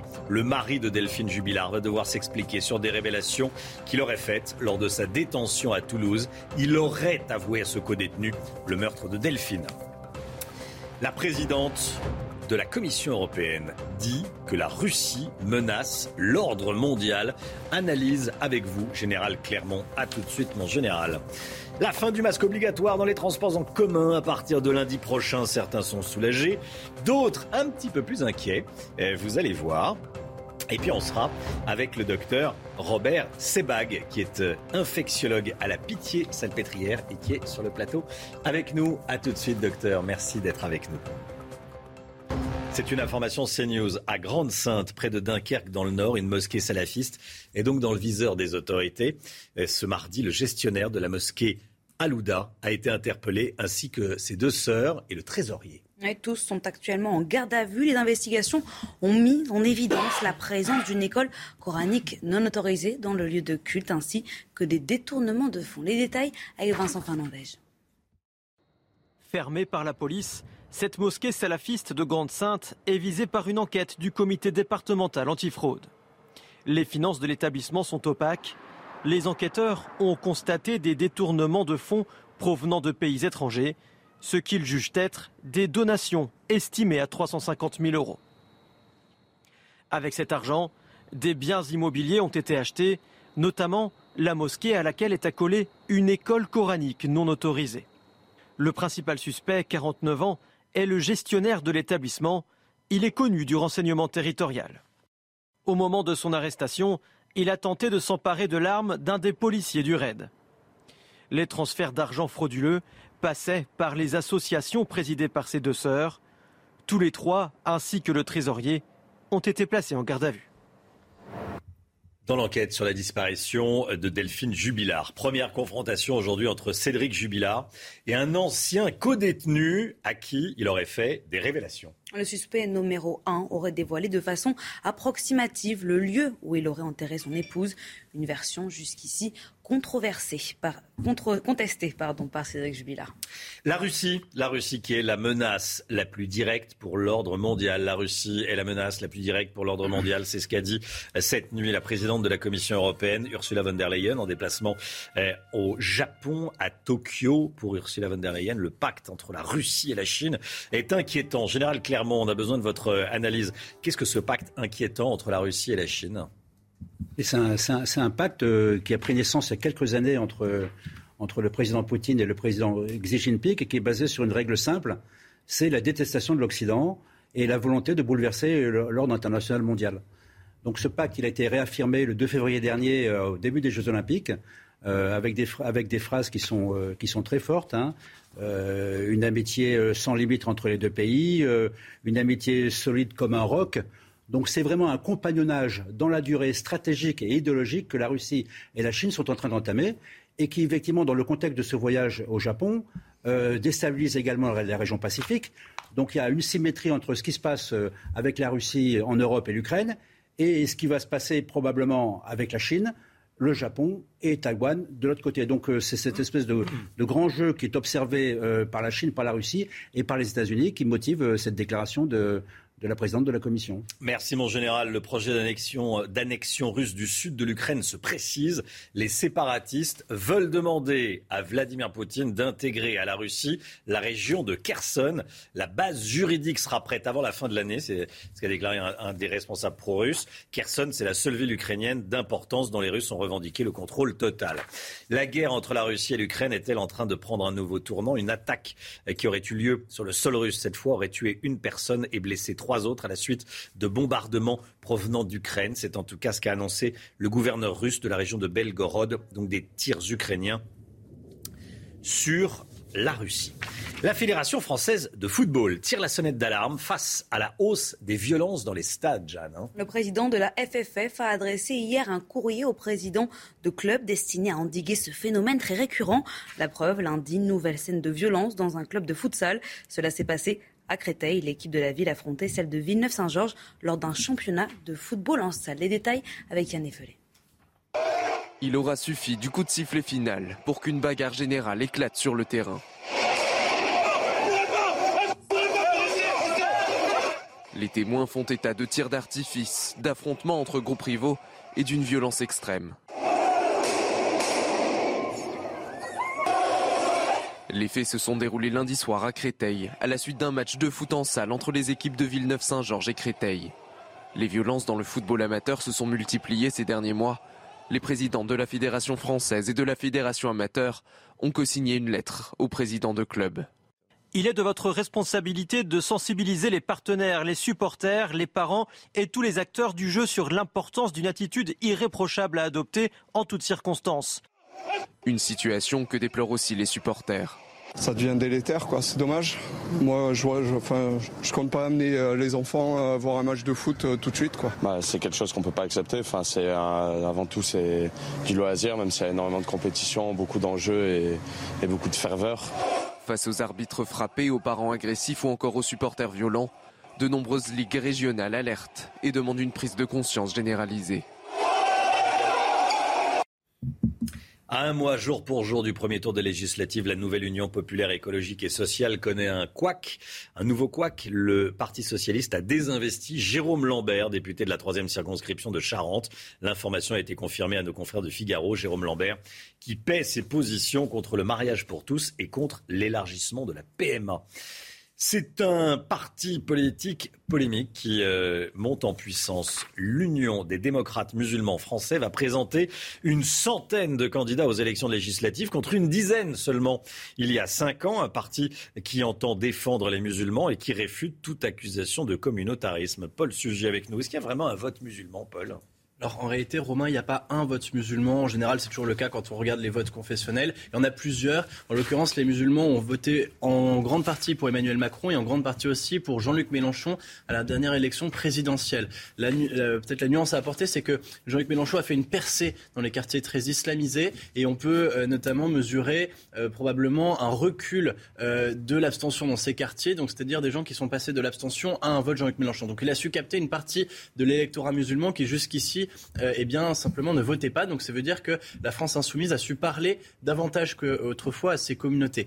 Le parti dont on parle là, euh, l'Union démocrate pour les musulmans français, euh, alors présente effectivement dix fois plus de candidats aux élections législatives qu'il y a cinq ans. C'est dire si ils se disent qu'il y a effectivement une manne électorale à aller chercher dans ces quartiers communautarisés. Et ils le font avec un programme qui, quoi qu'ils disent évidemment l'inverse dans les médias, eh bien reste très fortement marqué sur des positionnements communautaires. fin de l'interdiction du voile intégral Évidemment, soutien à toutes les mesures comme celle par exemple à Grenoble euh, de euh, libéralisation du port, par exemple du burkini dans les piscines, etc. Euh, ils ont condamné à plusieurs reprises, en, en- en l'occurrence leur leader Nazim Azergui a plusieurs fois dit qu'il était contre la dissolution, par exemple, du collectif contre l'islamophobie en France, le CCIF. Donc à chaque fois, ils ont pris des prises de position qui étaient populaires, non seulement chez les musulmans, mais il faut le dire, chez les musulmans les plus radicaux, et ceux en particulier eh bien, qui aimeraient que les lois de la République soient davantage compatibles avec la charia. Merci Paul. Cette histoire incroyable qu'on vous raconte depuis le début de la matinale. Le passager d'un petit avion a réussi à le faire atterrir alors qu'il n'avait aucune expérience euh, de vol. Il y a eu un problème. Le pilote a fait un malaise, Jeanne. hein. Et le passager a su garder son sang-froid pour faire atterrir l'avion grâce à l'aide des contrôleurs aériens. Écoutez justement l'échange entre le passager et la tour de contrôle. J'ai un problème sérieux. Le pilote n'est plus en état. J'ai aucune idée de comment piloter l'avion. Quelle est votre position Je sais pas. Je vois la côte de Floride devant moi. Comment va le pilote Il n'est plus en état. D'accord. Maintenez les ailes et essayez d'amorcer une descente. Poussez le manche et descendez tout doucement. Les passagers ont réussi à poser l'avion. Excellent travail. Waouh, waouh, waouh. Good job. hein. Excellent travail. Il a réussi à poser l'avion sans aucune expérience de vol. C'est dingue. Général, clairement, vous êtes pilote. hein. Ça vous impressionne ou pas Ah non, bien sûr, c'est impressionnant. Le mot Ouais. important, c'est sang-froid. Il Ouais. faut vraiment beaucoup de sang-froid parce que si on panique, là, je pense que c'est terminé. Ça s'est produit il y a quelques semaines en France, dans des Ouais. conditions encore plus acrobatiques, puisque la jeune femme euh, qui était euh, à la droite du pilote qui a eu un malaise cardiaque, elle, elle n'avait aucun conseil du contrôle aérien, mais elle s'est posée dans le champ. Là, la particularité, c'est que les contrôleurs les amènent sur une piste et amènent donc le passager à se poser sur une piste. Je rappelle que si ça vous arrive, hein, dans, dans un avion, il y a, un- il y a un, il y a un guidon, hein, il, y a, il y a un volant. Bon, à droite, à gauche, on sait faire. Par contre, je rappelle que pour descendre, il faut pousser, pour monter, il faut tirer. Donc là, dans ce cas-là, il faut plutôt c'est ça. pousser que tirer quand même. Parce Oui, qu'il oui. Faut gérer, faut gérer sa Mais vitesse. La et règle, c'est vraiment, le, vraiment le sang-froid. Et je pense que le médecin le sait. hein. quand c'est une question de, de survie, on a des ressources euh, qu'on n'imagine même pas. J'imagine, j'imagine. Il y a une concentration euh, maximum à, à 120% pour essayer de faire bien. Et le passager qui pose l'avion, le pilote qui fait un, un malaise. Euh, voilà, ça, ça, ça fonctionne sur un petit avion, sur un gros, ça doit être plus compliqué. Allez, docteur Sebag, merci d'être avec nous. Docteur Robert Sebag, on va parler du Covid. Infectiologue à la Pitié-Salpêtrière, bien sûr. Je voulais vous entendre et vous inviter ce matin parce que euh, fini le masque dans les transports en commun à partir de lundi prochain. euh, en France. Est-ce que c'est une bonne ou une mauvaise nouvelle? Est-ce que c'est une bonne ou une mauvaise mesure surtout? Selon vous, euh, quel est votre avis de médecin d'infectiologue? C'était les derniers bastions, si vous voulez. Il y avait les transports en commun, il y a l'hôpital et les EHPAD où le, le port du masque était obligatoire. D'abord, quelle est la situation du pays aujourd'hui concernant la Covid? Ben, On le sait peut-être pas assez, mais le virus, malheureusement, il circule toujours. Alors bien sûr, à moindre importance, mais quand on regarde le taux d'incidence, il est autour de 400, 450. Quand je vous rappelle que l'alerte, c'était 50 sur 100 000 habitants, on est autour de 400. On, a, on détecte aujourd'hui entre 35 000 et 40 000 nouveaux cas par jour testés. Ça veut dire que la réalité est supérieure. On a beaucoup moins de personnes à l'hôpital, c'est vrai. On a encore 1300 personnes en réanimation. Hein, est bon, on était à 1600, 2000. Alors ça, la, la baisse s'est arrêtée et on est autour entre 80 et 90 morts par jour. Donc le virus circule toujours. Ce que nous voyons à l'hôpital, il y a beaucoup moins de cas graves. Euh, si vous voulez, ça c'est une réalité. Il reste 24-48 heures, mais il est toujours là. Et quand vous prenez les transports en commun, il n'y a pas plus clos euh, qu'une rame de métro, qu'un autobus, euh, si vous voulez, et, et avec une promiscuité extrêmement importante. Donc personne ne le réclamait. Donc ce que non non, c'est vrai que les gens s'étaient habitués. Quand on prend le métro, on le voit un petit peu. Donc certes, il faut rester vigilant. Ça me paraît quand même un petit peu tôt. Et puis, si vous voulez, vous allez avoir deux types de personnes. Il y a des gens qui vont être inquiets. Alors, on fait appel au bon sens. C'est vrai que le bon sens, mais est-ce que tout le monde a du bon sens? C'est-à-dire que vous allez avoir des gens qui vont effectivement porter le masque, mais il y en a d'autres qui l'auront pas, si vous voulez. Donc, il y a des gens qui- qui vont plus prendre les transports en commun, qui vont avoir peur. Il y a beaucoup d'hypochondriaques et de gens qui ont peur, à raison d'ailleurs, parce que je vous dis, le virus circule toujours. Donc c'était peut-être un petit peu tôt. Il fallait rester vigilant. Il faut rester vigilant. Je rappelle simplement qu'on a quand même deux sous-variants de l'Omicron en Afrique du Sud, hein, le BA4, le BA5, comme on a eu le BA2, qui sont très très contagieux avec une durée de protection, c'est pour que les gens se réinfectent régulièrement. Alors, ce qui est rassurant, c'est que le vaccin empêche toujours les formes Oui, graves. oui, oui, ça. Tant mieux. Alors, mais, euh, mais fallait-il prendre. Attendez, Hmm. il y a deux raisons. Ou il y a une raison médicale, et à mon avis, elle ne s'imposait pas aujourd'hui de supprimer le port du masque, ou alors il y a des raisons d'autres politiques. Je rappelle qu'on est à un mois des élections législatives. Mais c'est la fin de l'épidémie ou pas? Ce que vous nous décrivez, c'est pas du tout la fin de l'épidémie. Non, c'est pas la fin de l'épidémie, On, a vu, le- on va, peut-être revoir la, la- la- la courbe non, du nombre de beaucoup- cas quotidiens. Bien sûr, Mais ça peut repartir cet été ou Ça pas va. Mais écoutez, il est, il est toujours là. Alors c'est vrai qu'il fait beaucoup plus chaud, que les gens sont beaucoup Mm. plus à l'extérieur, mais il y a encore beaucoup de contamination. Je rappelle que tester, c'est 40 000 jours.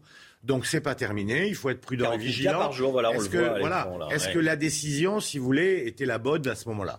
C'est la question que je peux me poser. Hmm. Donc euh, voilà, euh, faisons confiance au bon sens des Français. On Bon. verra.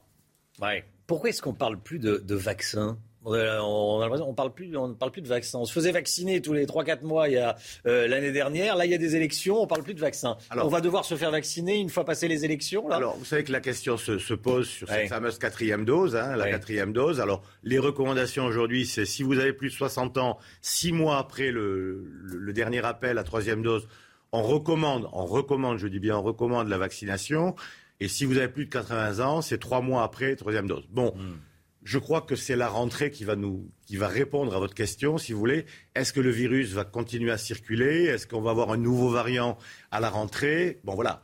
Et, et- et là, peut-être qu'il faudra se poser effectivement la question de la vaccination, en sachant qu'il y a des efforts qui sont faits sur de nouveaux vaccins, Oui. qui soient beaucoup plus spécifiques sur les variants actuels. Vous parliez des BA 4, 5 Oui, BA4, BA5. euh, en Ils sont Afrique plus virulents, ils sont plus dangereux. Voilà, alors c'est des, petits cousins de- du fameux Omicron, comme nous on a eu le BA2, et c'est celui qui circule aujourd'hui. Ouais. Alors on séquence peu en France, en Afrique du Sud on séquence. En France on ne sait pas aujourd'hui quel est le variant dominant, c'était quand même le BA2, il est dominant, beaucoup plus contagieux, moins virulent. Euh, Si vous voulez, mais il est toujours là. Il y en a encore des entrées de personnes qui ne sont pas vaccinées, Mm. qui ont des comorbidités, qui n'ont pas fait leur dose de rappel. Ça existe encore. C'est pas terminé. Moi, j'ai envie de vous dire, oui, c'est terminé, tant mieux, tout va bien. Et, et comme il n'y avait aucune réclamation particulière, j'ai pas compris réellement cette décision.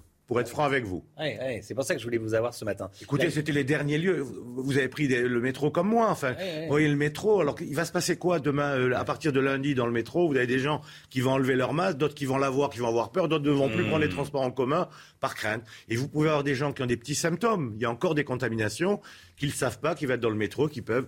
Il y a une aé- aérosolisation dans un wagon de métro. C'est peu, c'est peu ventilé, nos wagons de métro. Ah oui. Ou les autobus. Donc voilà, écoutez, ça c'est. Je voulais vous entendre- médicalement, voilà ce que moi je peux vous dire en tous les cas. Je vais vous entendre également, docteur, sur la Chine. La Chine qui pratique le zéro Covid, avec des mesures extrêmement strictes, j'allais dire même inhumaines, en enfermant des gens euh, depuis plusieurs semaines. Enfin, pas des gens, euh, les habitants notamment de Shanghai et, et Pékin, euh, et, et commence à être verrouillé. Euh, c'est horrible ce qui se passe là-bas. Euh, on entendait pourquoi, pourquoi la Chine fait ça? C'est des raisons uniquement politiques ou elle sait des choses qu'on ne sait pas? Écoutez, c'est un tout petit peu incompréhensible. On a eu ce débat il y a, il y plusieurs mois sur la, la théorie du zéro Covid. Vous savez, Oui. bon, on sait que c'est une maladie à transmission respiratoire et que le zéro Covid est extrêmement difficile à atteindre. Alors, vous pouvez arriver à avoir des résultats, euh, si vous voulez, vous prenez la Nouvelle-Zélande, c'est une île fermée, on arrive à contrôler. Mais un pays comme la Chine, ça paraît extrêmement difficile.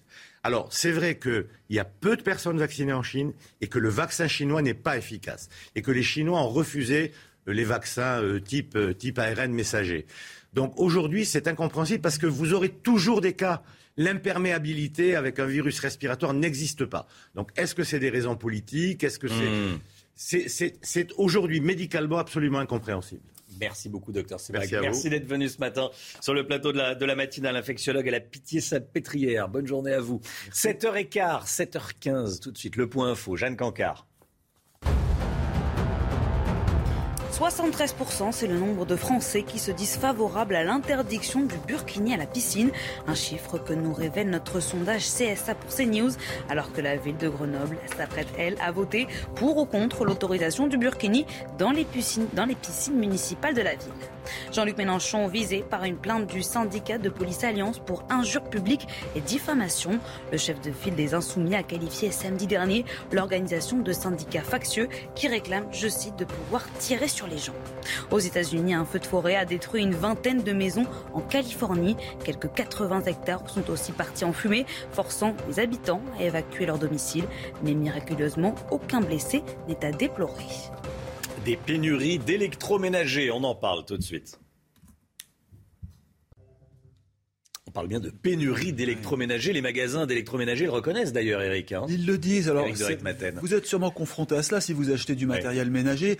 Dans certains cas, c'est vrai qu'il y a rupture de stock. Les délais s'allongent, le choix manque. Les produits qui étaient annoncés dans les catalogues euh, pour 2022, bah, finalement, ils ont disparu, ils ne sont même plus euh, en vente. Alors, euh, c'est vrai qu'il y a trois raisons principales. D'abord, rien à voir avec la crise actuelle, la guerre en Ukraine. Vous avez trois raisons. C'est la Covid, on en parle à l'instant. Beaucoup d'achats ont été faits à ce moment-là, donc il y a eu euh, une forte demande et comme tout est fait en Asie, en Chine, eh bien ça, là-bas ça a bloqué, vous le savez bien, la demande de matériel a explosé, les composants électroniques ont manqué. Or, Romain, peut-être ne le savez-vous pas, mais 13% des puces euh, produites en Chine sont destinées à des produits ménagers, des produits électroménagers, des produits du quotidien, comme on dit. Et puis le troisième euh, motif, c'est que les cargos qui viennent d'Asie ont été bloqués dans des ports, ou bien le prix du transport a carrément explosé. On parle de plus 50%. Ça, c'est le chiffre qui est donné par le GIFAM, le groupement euh, de l'industrie électroménager. Voilà, donc ça sont les trois raisons. Maintenant, pour les consommateurs, il y a d'autres soucis. C'est que les prix augmentent, euh, parfois de 10 à 15%. en plus de cela, comme les matières premières manquent, vous le savez, le fer, l'acier, etc., eh bien, ça ralentit productions. Et même des entreprises européennes qui fabriquent en Asie ont dû euh, changer leur fusil d'épaule. Elles commencent à rapatrier la production en Europe. Vous voyez ce qu'on appelle les fameuses relocalisations. En tout cas, c'est vrai que là, c'est la Covid qui a vraiment bousculé cette organisation. Est-ce que ça va durer? Non, parce que tout le monde s'organise. Et puis, il y a un tel choix que si un produit n'est pas disponible, on se reporte sur l'autre. Donc, pas catastrophique, mais c'est quand même une conséquence de cette euh, fameuse crise épidémique Covid qui a bousculé le monde entier. Le sport et du foot et Nantes, toujours sur son petit nuage, c'est tout de suite. Nantes qui poursuit sa, belle série, hein, quatre jours après sa victoire en Coupe de France, Jeanne. Les Canaries sont apposés hier soir face à N 2 à 1 en clôture de la 36e journée de Ligue 1. Avec cette défaite, Rennes est cinquième. Il dit presque adieu à la Ligue des Champions pour la saison prochaine. Et de son côté, Nice a battu hier soir Saint-Etienne 4 à deux. Une rencontre marquée par des chants de supporters niçois en se moquant d'Emiliano Sala, l'ancien attaquant argentin du FC Nantes, qui est décédé dans un accident d'avion en 2019. Des chants condamnés par Christophe Galtier, l'entraîneur de Nice. Avec la défaite de Saint-Etienne, Bordeaux n'est pas encore relégué en Ligue 2. Il reste donc encore un mince espoir pour le corps, pour le club de se maintenir à deux jours de la fin du championnat. Il est 7h20. Merci d'être avec nous. Pierre Chasseret, dans un instant. Bonjour Pierre. Bonjour Romain. On va parler des 42% des Français qui sont amenés à conduire dans le cadre de leur travail. 42% hein, des Français, c'est peut-être votre cas d'ailleurs, euh, sont amenés à, conduire dans le cadre de leur travail, ont besoin de leur voiture pour travailler. Restez bien avec nous, à tout de suite. Confuse. C'est News, 7h25. L'automobile avec Pierre Chasseret. Pierre, 42% des Français sont amenés à conduire dans le cadre de leur travail. Oui, on aurait tendance à l'oublier. Hein. sur deux. C'est énorme, c'est énorme. D'où l'importance aussi en entreprise de l'impact des prix des carburants. Mais est-ce que vous saviez, tiens, que les accidents de la route sont la première cause de mortalité au travail. On a tendance à l'oublier. C'est ce que nous rappelle cette étude de MMA qui a été réalisée par l'IFOP. Et pourtant, 17% des dirigeants d'entreprise seulement et 33% des actifs de l'entreprise identifient ce risque routier comme étant, Romain, le risque majeur au travail. Seuls 17 et 33% selon la part, soit vous êtes dirigeant, soit vous êtes employé. Alors, ça démontre euh, le manque de communication, c'est ça la, faute au mauvais comportement routier, au stress d'émissions à effectuer Expliquez-nous. Oui, un peu tout ça. Alors déjà, pour le stress, regardons. Euh, déjà, il y a la volonté d'aller plus vite au travail. Eh bien, tout ça, ça génère forcément des petits excès de vitesse. 71% des conducteurs au travail déclarent ne pas respecter systématiquement les limitations de vitesse. Moi, j'ai envie de dire que les 29 autres pourcents, ils n'ont pas dit la vérité. En tout cas, un chiffre plus intéressant, 56% des conducteurs au travail utilisent leur téléphone au volant. Et là, attention, risque majeur. Attendez, ça veut dire quoi? Ça veut dire téléphoner euh, comme ça et je conduis ou, euh, ou téléphoner euh, avec le, le, sang, le sang sans les mains alors, alors on n'a pas le détail, si ce n'est que tout le monde sait, tout le monde sait. On a, on a le droit de, de, téléphoner avec le système. on a le droit, le Bluetooth, quoi, mais ouais, c'est ouais. considéré quand même comme un distracteur. Il faut le Ah savoir, oui. c'est-à-dire qu'on n'a pas la même attention Mm. à la route que si on est concentré sur la route. En tout cas, forcément, dans, un, dans le contexte professionnel, on l'utilise son téléphone. Oui. C'est pas forcément ce qu'il faudrait faire, on le sait tous, mais on le fait. Et puis il y a ce chiffre qui est plus inquiétant encore, Romain. 32% des conducteurs disent qu'il leur arrive de somnoler au volant dans le cadre de leur déplacement professionnel. Et là, c'est à mettre en relation notamment avec les accidents sur autoroute. Somnolence, première cause des accidents sur la route. Il y a aussi certainement le sujet de l'alcool, hein, Pierre. Bien, ce sujet de l'alcool, il est fondamental parce que quand on interroge les automobilistes qui conduisent dans le cadre de leur travail, ils pointent du doigt la lutte contre l'alcoolémie comme étant l'enjeu prioritaire du quinquennat en termes de sécurité routière. Vous voyez, c'est pas le 80 km/h hein, ou la baisse de la limitation de vitesse, c'est bel et bien ça qui est pointé du doigt. Autre sujet pointé du doigt, tant par les dirigeants d'entreprise que par les employés, la lutte contre les stupéfiants et évidemment la lutte contre le téléphone au volant. On le sait tous.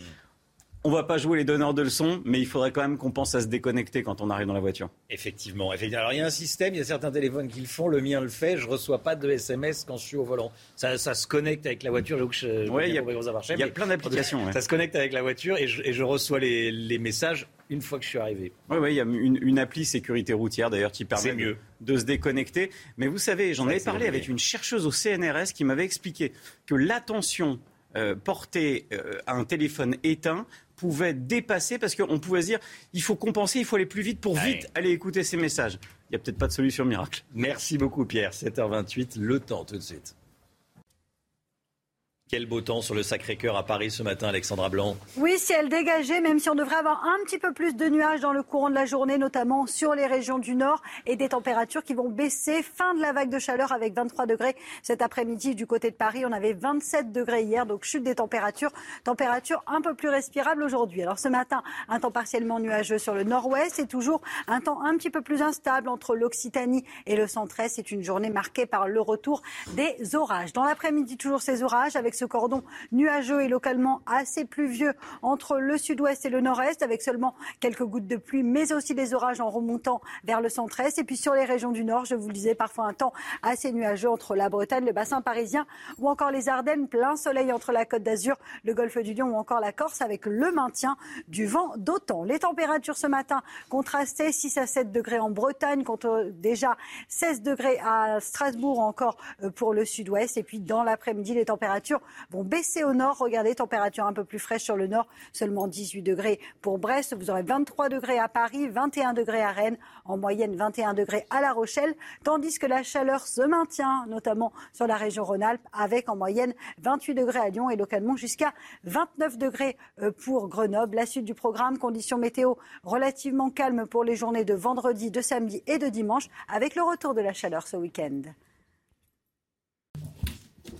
C'est News, il est 7h30. Merci d'être avec nous à la une ce matin. Cédric Jubilard, face à un co-détenu cet après-midi, le mari de Delphine Jubilard va devoir s'expliquer sur des révélations qu'il aurait faites lors de sa détention à Toulouse.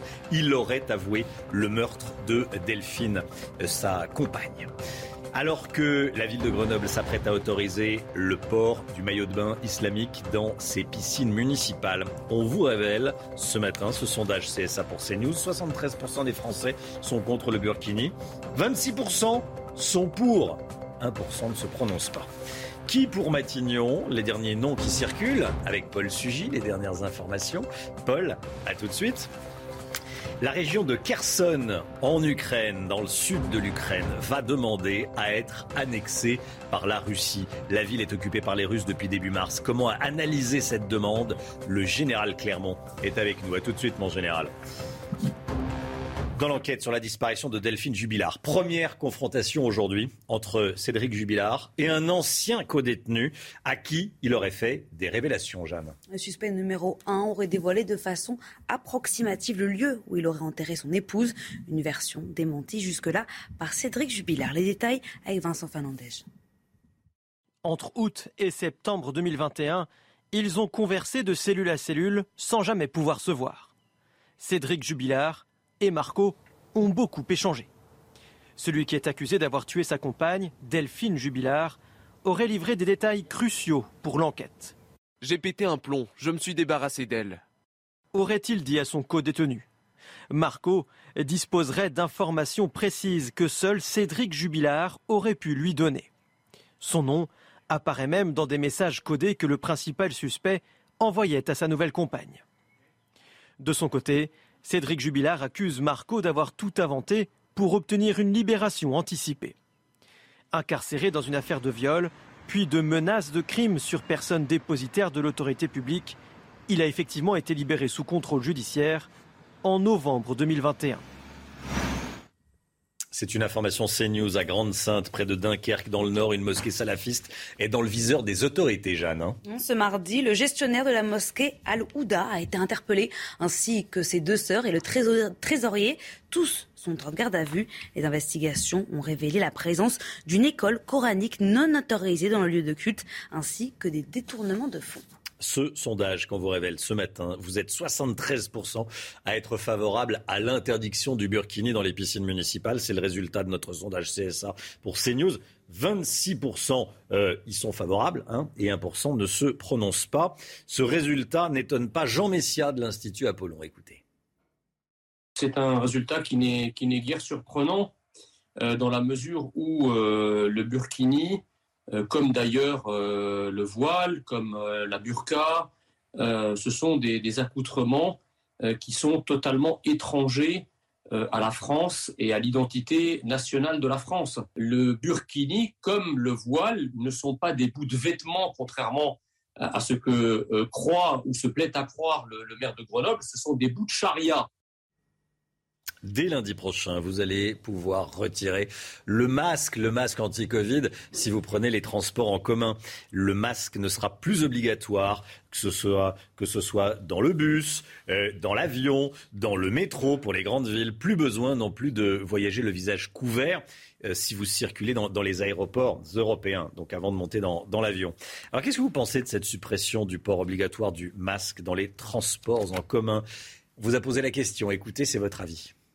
Moi personnellement en fait, hein, euh, au métro, je prends le transport, soit les bus, même les grandes surfaces. En fait, là où il y a une concentration de monde, il y a beaucoup de monde, je, mets le masque. Je pense qu'effectivement ce sera plus confortable. Et puis euh, l'obligation disparaît, mais la possibilité de le porter demeure. Donc tout, euh, toute personne qui voudra se protéger, qui se sentira mieux protégée en portant le masque, pourra continuer à le porter librement. Je trouve que c'est une bonne idée parce qu'on n'attendait que ça. on n'attendait que ça. À Paris, je pense, euh, c'était le dernier endroit où on était obligé encore de porter le masque, donc euh, ça fait plaisir de pouvoir enfin l'enlever. Et surtout avec l'été qui approche, euh, je pense qu'on a tous très chaud. Dîner d'adieu à Matignon ce soir puisque euh, c'était hier le dernier Conseil des ministres. Il va y avoir un changement de gouvernement dans les prochaines heures. Dernier Conseil des ministres de Jean Castex. Paul Sugy avec nous. On ne connaît pas encore le nom du successeur de Jean Castex, mais il y en a un qui le sait, c'est le président de la République. En tout cas, c'est ce qu'il a dit. Et euh, il y a plusieurs noms qui circulent. Vous avez des informations, Paul hein Oui, bah toujours. Hein, les noms qui circulent, c'est le jeu. Quand les médias s'impatientent, ils font leurs pronostics. Alors, au cabinet d'Elisabeth Borne, on croit que c'est pas encore complètement enterré et qu'elle pourrait peut-être, même si ça fait maintenant un moment hein, déjà que ça circulait et que dans ces cas-là, on se demanderait pourquoi est-ce qu'Emmanuel Macron aurait tant tardé, mais qu'elle pourrait encore être euh, première ministre. Alors, un nom nouveau qui est apparu, que vous connaissez pas, c'est celui de l'ancienne secrétaire générale adjointe de l'Élysée, bras droit d'Alexis Kohler euh, auprès des équipes d'Emmanuel Macron, Anne de Bézé, euh, formation parfaite, EDEC, une belle carrière dans l'entreprise. Euh, profil très techno, rassurant, mais en même temps pas très politique, et surtout inconnu du grand public. Et puis les deux noms, cette fois-ci, qui sortent du chapeau, c'est euh, d'une part Marisol Touraine ou une autre ministre aussi de euh, François Hollande, Audrey Azoulay, même si le choix paraît très surprenant à première vue, hein, symbole un peu de la gauche caviar, proche des milieux culturels aussi de Julie Gaillet, l'ancienne, la compagne de l'ancien chef de l'État. Mais enfin, ce sont les noms qui circulent. Quoi qu'il en soit, eh bien, Romain, les Français commencent à s'impatienter un petit peu, et pas seulement les journalistes ou l'opposition. Et puis, bah, quel est le message si on dit pendant des semaines qu'on cherche une femme de gauche compétente et qu'ensuite pendant des semaines aussi on traîne et qu'on dit qu'on ne la trouve pas, est-ce que ça veut dire qu'elle n'existe pas? Bon, Il y a un moment aussi où Emmanuel Macron risque d'être pris à son propre piège. Merci Paul. Euh, Audrey Azoulay, euh, Anne de Bézé. On entend également Fleur Pellerin, euh, Jérôme Béglé. Vous êtes avec nous, édito politique dans, dans un instant. Est-ce que vous avez d'autres noms à apporter? Plus ça dure, plus la shortlist deviendra de moins en moins short et de plus en plus longue. Je suis d'accord avec les noms. J'entendais aussi Catherine Vautrin, qui est la, la, la, la, la maire de, du Grand Rhin, si j'ose dire, 83 communes dans cette agglomération, dans cette agglomération, oui. Euh, Fleur de Pèlerin, Fleur Pèlerin, je doute un petit peu, Mhm. mais c'est vrai qu'on en est à plus de 15 jours après l'élection présidentielle et un mandat, un second mandat, ça se prépare normalement mieux que le premier. Par conséquent, on est un peu surpris qu'il faille attendre si longtemps. On va vous retrouver dans, dans un instant, euh, Jérôme Béglé. La Russie, la Russie qui est la menace la plus directe pour l'ordre mondial. C'est ce qu'affirme la présidente de la Commission européenne pour Ursula von der Leyen. Le pacte entre la Russie et la Chine est inquiétant.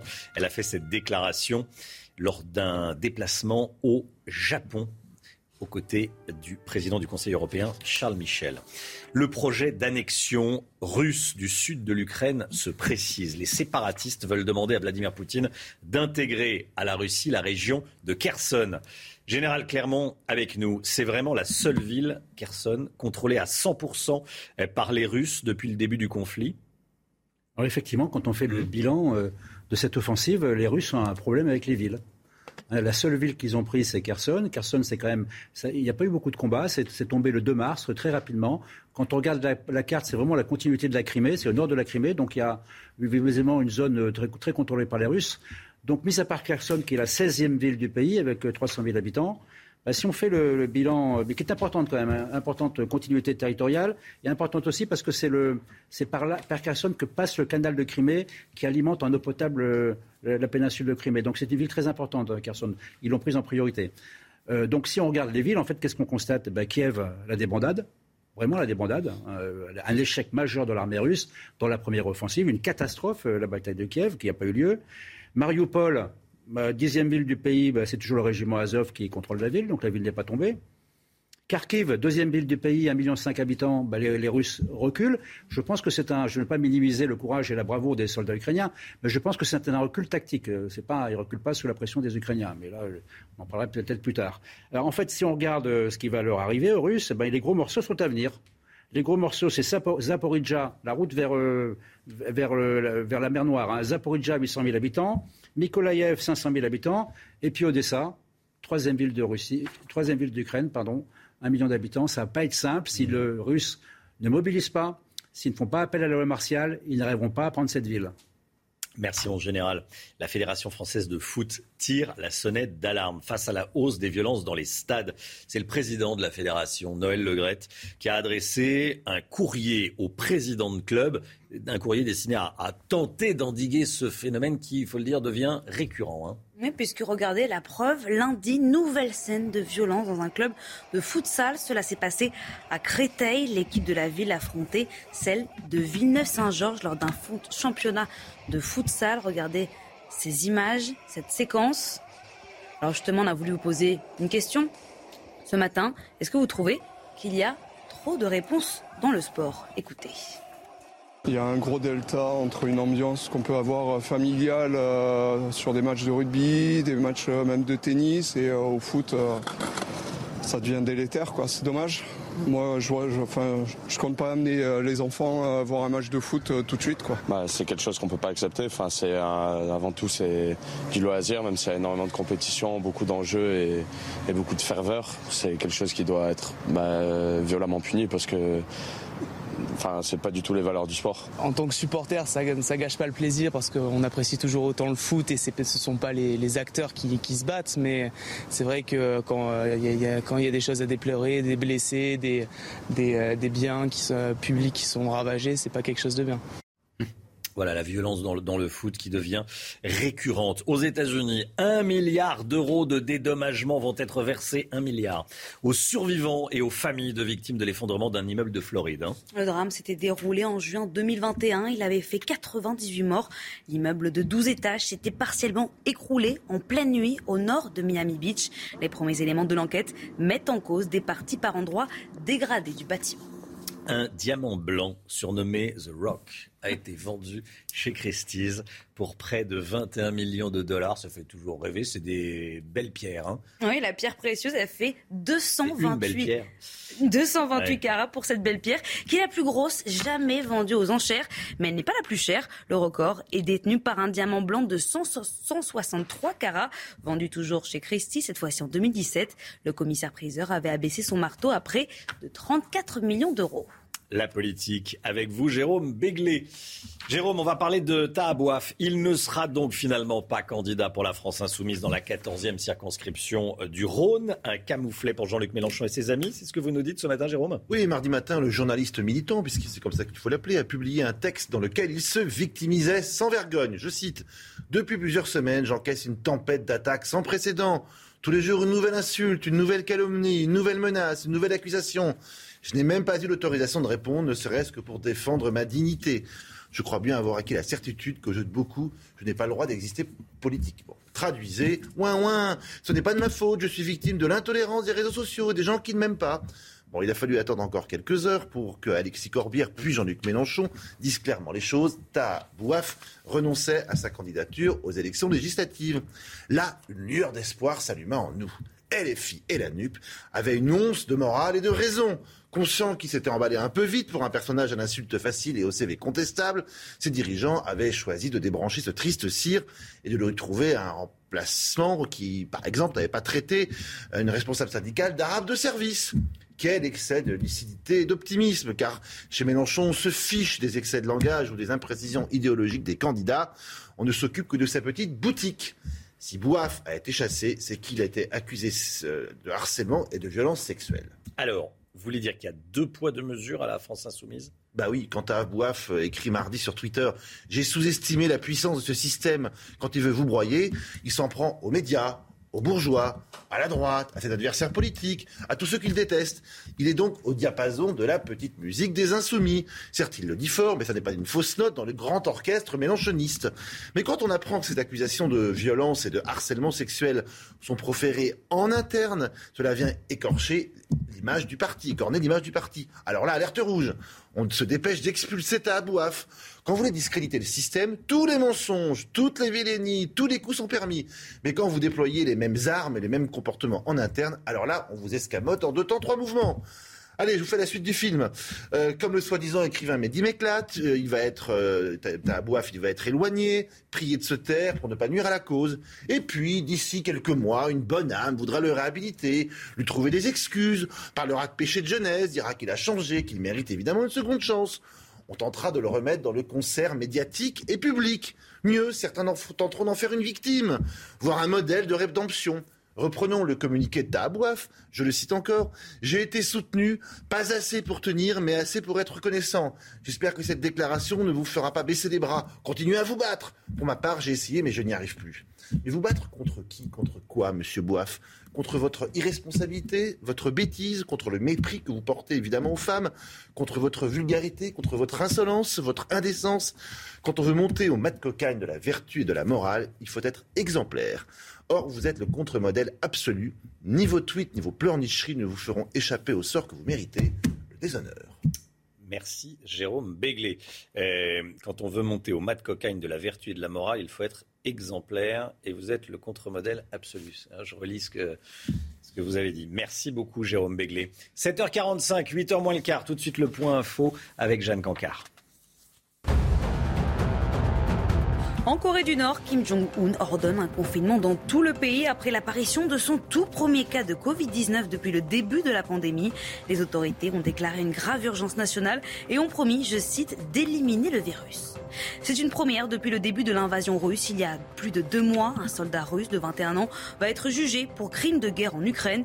Il est accusé d'avoir tiré avec une Kalachnikov, abattant un civil de 62 ans qui, lui, n'était pas armé.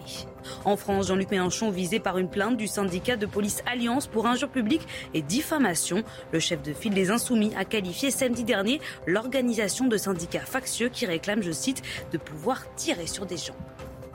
Le pouvoir d'achat, priorité des Français. Emmanuel Macron euh, présente les grandes lignes de cette loi. Il a, il a présenté les grandes lignes de cette loi en Conseil des ministres. On en parle tout de suite. Éric de Ritmaten, concernant cette loi, concernant euh, le pouvoir d'achat, vous avez quelques pistes à nous donner. Alors, oui, des pistes qui seront à confirmer, bien sûr, après les élections législatives, si euh, Emmanuel Macron obtient sa majorité à l'Assemblée. Alors d'abord, euh, dans ce panier, on trouve les aides contre la hausse des prix euh, des carburants. Vous savez qu'il y a les 15 à 18 centimes. Là, ce sera prolongé après le 31 juillet. Et on peut dire ouf parce que cette date tombait mal. C'était en plein milieu des vacances, au beau milieu des vacances. Et ça n'aura pas été simple pour les Français. Deuxièmement, euh, il y aura une mesure supplémentaire concernant les gros rouleurs, ceux qui font plus de 100 km. Alors ce sont les professionnels, ce sont les commerciaux, ce sont les infirmiers. Ça, c'est pour la lutte contre la hausse des prix du carburant. Il y a la stabilité des prix de l'énergie, le bouclier tarifaire. Ça sera maintenu jusqu'à fin 2022 garantie par l'État.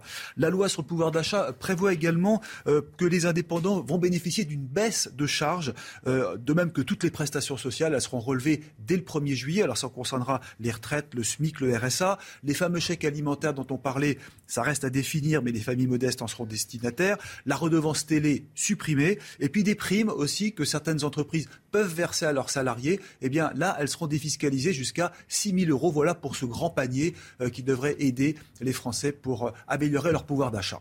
Comment on finance tous ces gestes supplémentaires alors ça, c'est le gros problème. Hein. D'ailleurs, je me référais à ce que disait hier euh, le gouverneur de la Banque de France, François Villeroy de Gallo.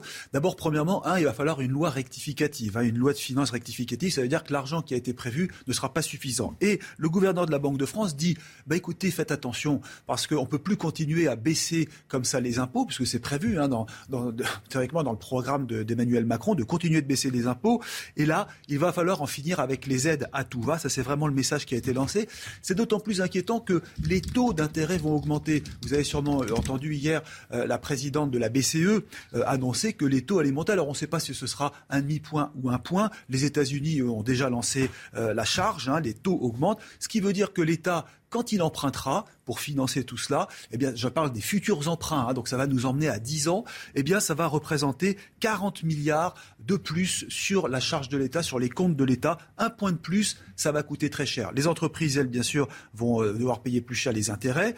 Et euh, heureusement, euh, d'après ce que disait M. Villeroy de Gallo, tout cela, l'inflation devrait quand même se calmer, hein, puisque ça va durer toute l'année, ça on le sait. Mais à partir de 2023 puis 2024, les choses vont rentrer dans l'ordre dit-il. Il faut l'espérer parce que, elle, la dette publique va s'envoler et après, il faudra bien financer tous les dégâts causés actuellement par cette crise et cette guerre en Ukraine.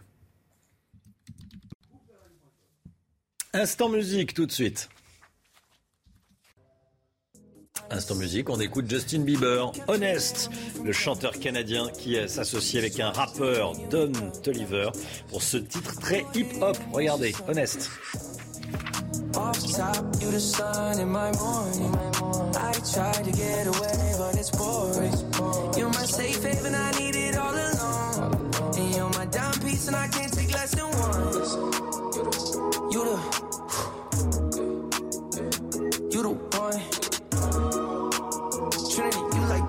1. Ratio 10 to 1 you get spicy.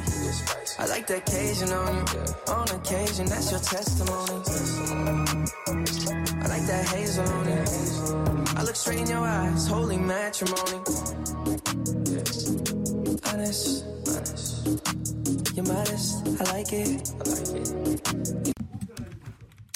C'est News, 7h58, moins 10. Merci d'être avec nous. Cédric Jubilard va être euh, confronté à un ancien co-détenu à qui il aurait avoué le meurtre de sa femme. Restez bien avec nous sur CNews. À tout de suite. Ravi de vous retrouver. Cette journée de jeudi est marquée par le retour de quelques orages entre le sud-ouest et le centre-est et surtout d'une baisse des températures, notamment sur les régions du nord. Alors ce matin, un petit peu d'instabilité entre l'Aquitaine et les régions centrales et puis un temps assez nuageux. Vous le voyez notamment sur un bon quart nord-ouest. On retrouve également quelques entrées maritimes autour du golfe du Lion avec le vent d'autant qui a tendance à rapporter quelques petits nuages. Dans l'après-midi, toujours cette instabilité entre le sud-ouest et le nord-est du pays avec localement quelques petites averses. Également également beaucoup plus de nuages sur les régions du nord et puis un temps toujours parfaitement dégagé entre les Alpes, le Languedoc-Roussillon, la région PACA ou encore du côté de la Corse où là, le soleil sera bel et bien au rendez-vous. Les températures un petit peu en baisse ce matin, 6 à 7 degrés pour la pointe bretonne, tandis que c'est toujours très très doux à l'est avec en moyenne 16 degrés à Besançon ou encore à Strasbourg. Et puis dans l'après-midi, les températures vont rebaisser sur les régions du nord. Ce sera beaucoup plus respirable et à peu près conforme au normal de saison avec 23 degrés à Paris, 23 degrés également à Dijon. Vous aurez 24 degrés du côté de Nancy, tandis que la chaleur se maintient entre le sud-ouest et surtout la région Rhône-Alpes puisque vous aurez 28 degrés à Lyon et localement 29 degrés du côté de Grenoble. La suite du programme, demain des températures à peu près stationnaires, encore quelques orages avant le retour de la chaleur prévu ce week-end. Et oui, petite accalmie avec donc des températures plus respirables aujourd'hui, mais dès samedi, les températures vont de nouveau s'envoler. Vous aurez localement jusqu'à 29 degrés dimanche après-midi sur les régions du nord. 7h59 dans quelques secondes. Bienvenue à tous. Merci d'être avec nous. Merci d'avoir choisi CNews pour démarrer cette journée de jeudi 12 mai. À la une ce matin, cette information CNews. La mosquée de Grande-Sainte près de Dunkerque dans le viseur de la justice. Son gestionnaire a été interpellé. Ont été révélées notamment des fraudes aux prestations sociales. Cédric Jubilard face à un co-détenu cet après-midi. Le mari de Delphine Jubilard va devoir s'expliquer sur des révélations qu'il aurait faites lors de sa détention à Toulouse. Il aurait avoué le meurtre de Delphine, ce qu'il conteste. La fin du masque obligatoire dans les transports en commun à partir de lundi. Certains sont soulagés, d'autres un peu plus inquiets. Vous allez voir. La présidente de la Commission européenne dit que la Russie menace l'ordre mondial. Analyse de cette déclaration avec le général Clermont. A tout de suite, mon général. C'est une information CNews à Grande-Sainte, près de Dunkerque, dans le Nord. Une mosquée salafiste est dans le viseur des autorités. Ce mardi, le gestionnaire de la mosquée Alouda a été interpellé, ainsi que ses deux sœurs et le trésorier de cette mosquée. Les investigations ont révélé la présence d'une école coranique non autorisée, ainsi que des détournements de fonds qui s'élèveraient à plusieurs centaines de milliers d'euros. Les détails, le récit avec Vincent Fandège.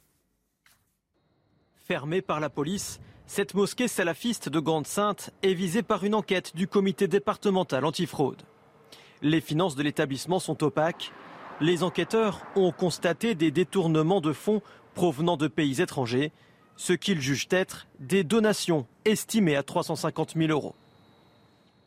Avec cet argent, des biens immobiliers ont été achetés, notamment la mosquée à laquelle est accolée une école coranique non autorisée. Le principal suspect, 49 ans, est le gestionnaire de l'établissement. Il est connu du renseignement territorial. Au moment de son arrestation, il a tenté de s'emparer de l'arme d'un des policiers du raid. Les transferts d'argent frauduleux passaient par les associations présidées par ses deux sœurs. Tous les trois, ainsi que le trésorier, ont été placés en garde à vue. Une première confrontation va avoir lieu aujourd'hui entre Cédric Jubilard et un ancien codétenu à qui il aurait fait des révélations, Jeanne. Le mari de Delphine Jubilard aurait dévoilé de façon approximative le lieu où il aurait enterré son corps. Une version jusqu'à présent démentie par Cédric Jubilard. À partir de lundi prochain, on va pouvoir retirer le masque anti-Covid dans les transports en commun. Le masque ne sera plus obligatoire dans le bus, dans le métro, dans les avions. Plus besoin non plus de euh, porter un masque dans les aéroports européens. Alors justement, on a une question à vous poser. Est-ce que vous, vous allez continuer à le porter par mesure de précaution? Les détails avec Martin Covel. C'est pas vrai. Ah, c'est trop bien, c'est une bonne nouvelle ça, moi je savais pas. Ouais. Elles y croient à peine. Pourtant, dès lundi, il sera bien possible de prendre le métro, le bus ou encore le train sans porter de masque. Pour beaucoup, c'est un soulagement. C'est super. Moi, j'en ai marre de la masque. Eh oui. Ah bah c'est bien ça. Oui. Bonne nouvelle. Vous l'enlèverez ou tu le mettre Ah Non, je l'enlèverai. Ouais. On le met plus nulle part. La, situa- la situation sanita- sanitaire s'est améliorée et ça devient un peu ridicule de le garder dans les transports en commun. Et ça fait tellement longtemps qu'on le porte que ça ferait du bien de l'enlever partout et de l'oublier. Pourtant, le ministre de la Santé, Olivier Véran, l'a rappelé lors de son annonce hier, le port du masque reste recommandé face à une épidémie qui n'est pas terminée. Alors certains voyageurs préfèrent rester prudents. Moi, je vais quand même continuer à le mettre. Par précaution, voilà. Puis comme je travaille à l'hôpital, nous c'est obligé. Je vais quand même le garder. Ça dépend des jours. Lorsqu'il y a beaucoup de monde dans le magasin, il me semble plus prudent de le remettre. Et peut-être que j'aurai la même réaction dans le métro.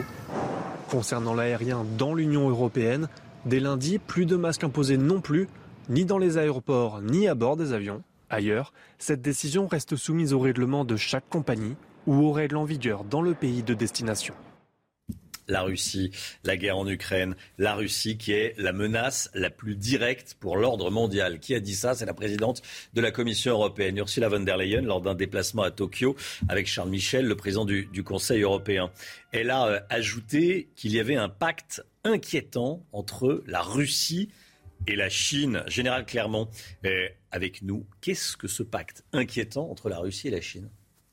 C'est un pacte qui a pris naissance il y a quelques années entre entre le volontarisme de réveil de l'Empire russe de Poutine et le même euh, du côté de Xi Jinping, et qui s'est concrétisé par la signature d'un traités, d'accords très nombreux, qui ont eu lieu le 2 février dernier, le 4 février dernier, pardon, juste le jour du début des Jeux Olympiques. Donc c'est vraiment tout récent. Euh, et, ce pacte couvre tous les domaines.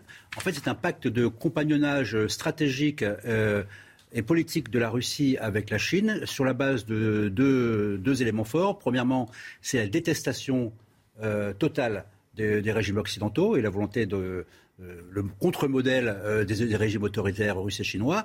Et le deuxième objectif, c'est la déstabilisation de l'ordre international mondial. Et de ce point de vue-là, on peut dire que ce qui se passe en, Ukraine est déjà un élément important de cette déstabilisation. Il y a le pendant dans le Pacifique, hein, la grande zone Indo-Pacifique qui va de l'océan Indien jusqu'au Japon, dans lequel il y a des enjeux très importants de sécurité pour les Américains, pour les Japonais et pour les Australiens.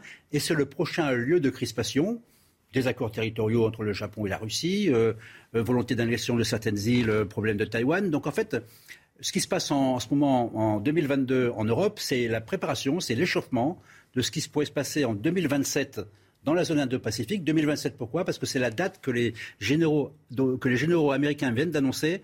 Ils considèrent que c'est à partir de 2027 que les Chinois seront capables de mettre des menaces militaires à exécution en Indo-Pacifique. Merci mon général. Et puis cette information, euh, les autorités dans les régions frontalières de l'Ukraine annoncent qu'un tir ukrainien a atteint la Russie dans la région de Belgorod. Il y aurait un mort et trois blessés. La Russie qui accuse l'Ukraine d'attaquer sur son sol.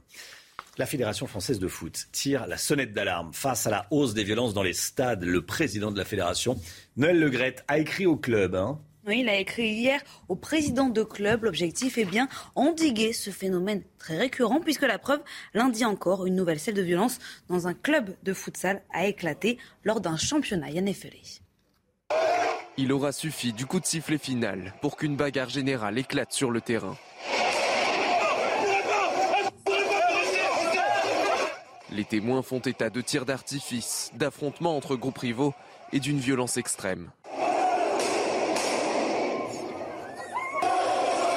Les faits se sont déroulés lundi soir à Créteil, à la suite d'un match de foot en salle entre les équipes de Villeneuve-Saint-Georges et Créteil. Les violences dans le football amateur se sont multipliées ces derniers mois.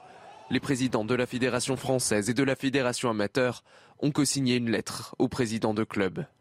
Il est de votre responsabilité de sensibiliser les partenaires, les supporters, les parents et tous les acteurs du jeu sur l'importance d'une attitude irréprochable à adopter en toutes circonstances. Une situation que déplorent aussi les supporters. Ça devient délétère, quoi. C'est dommage.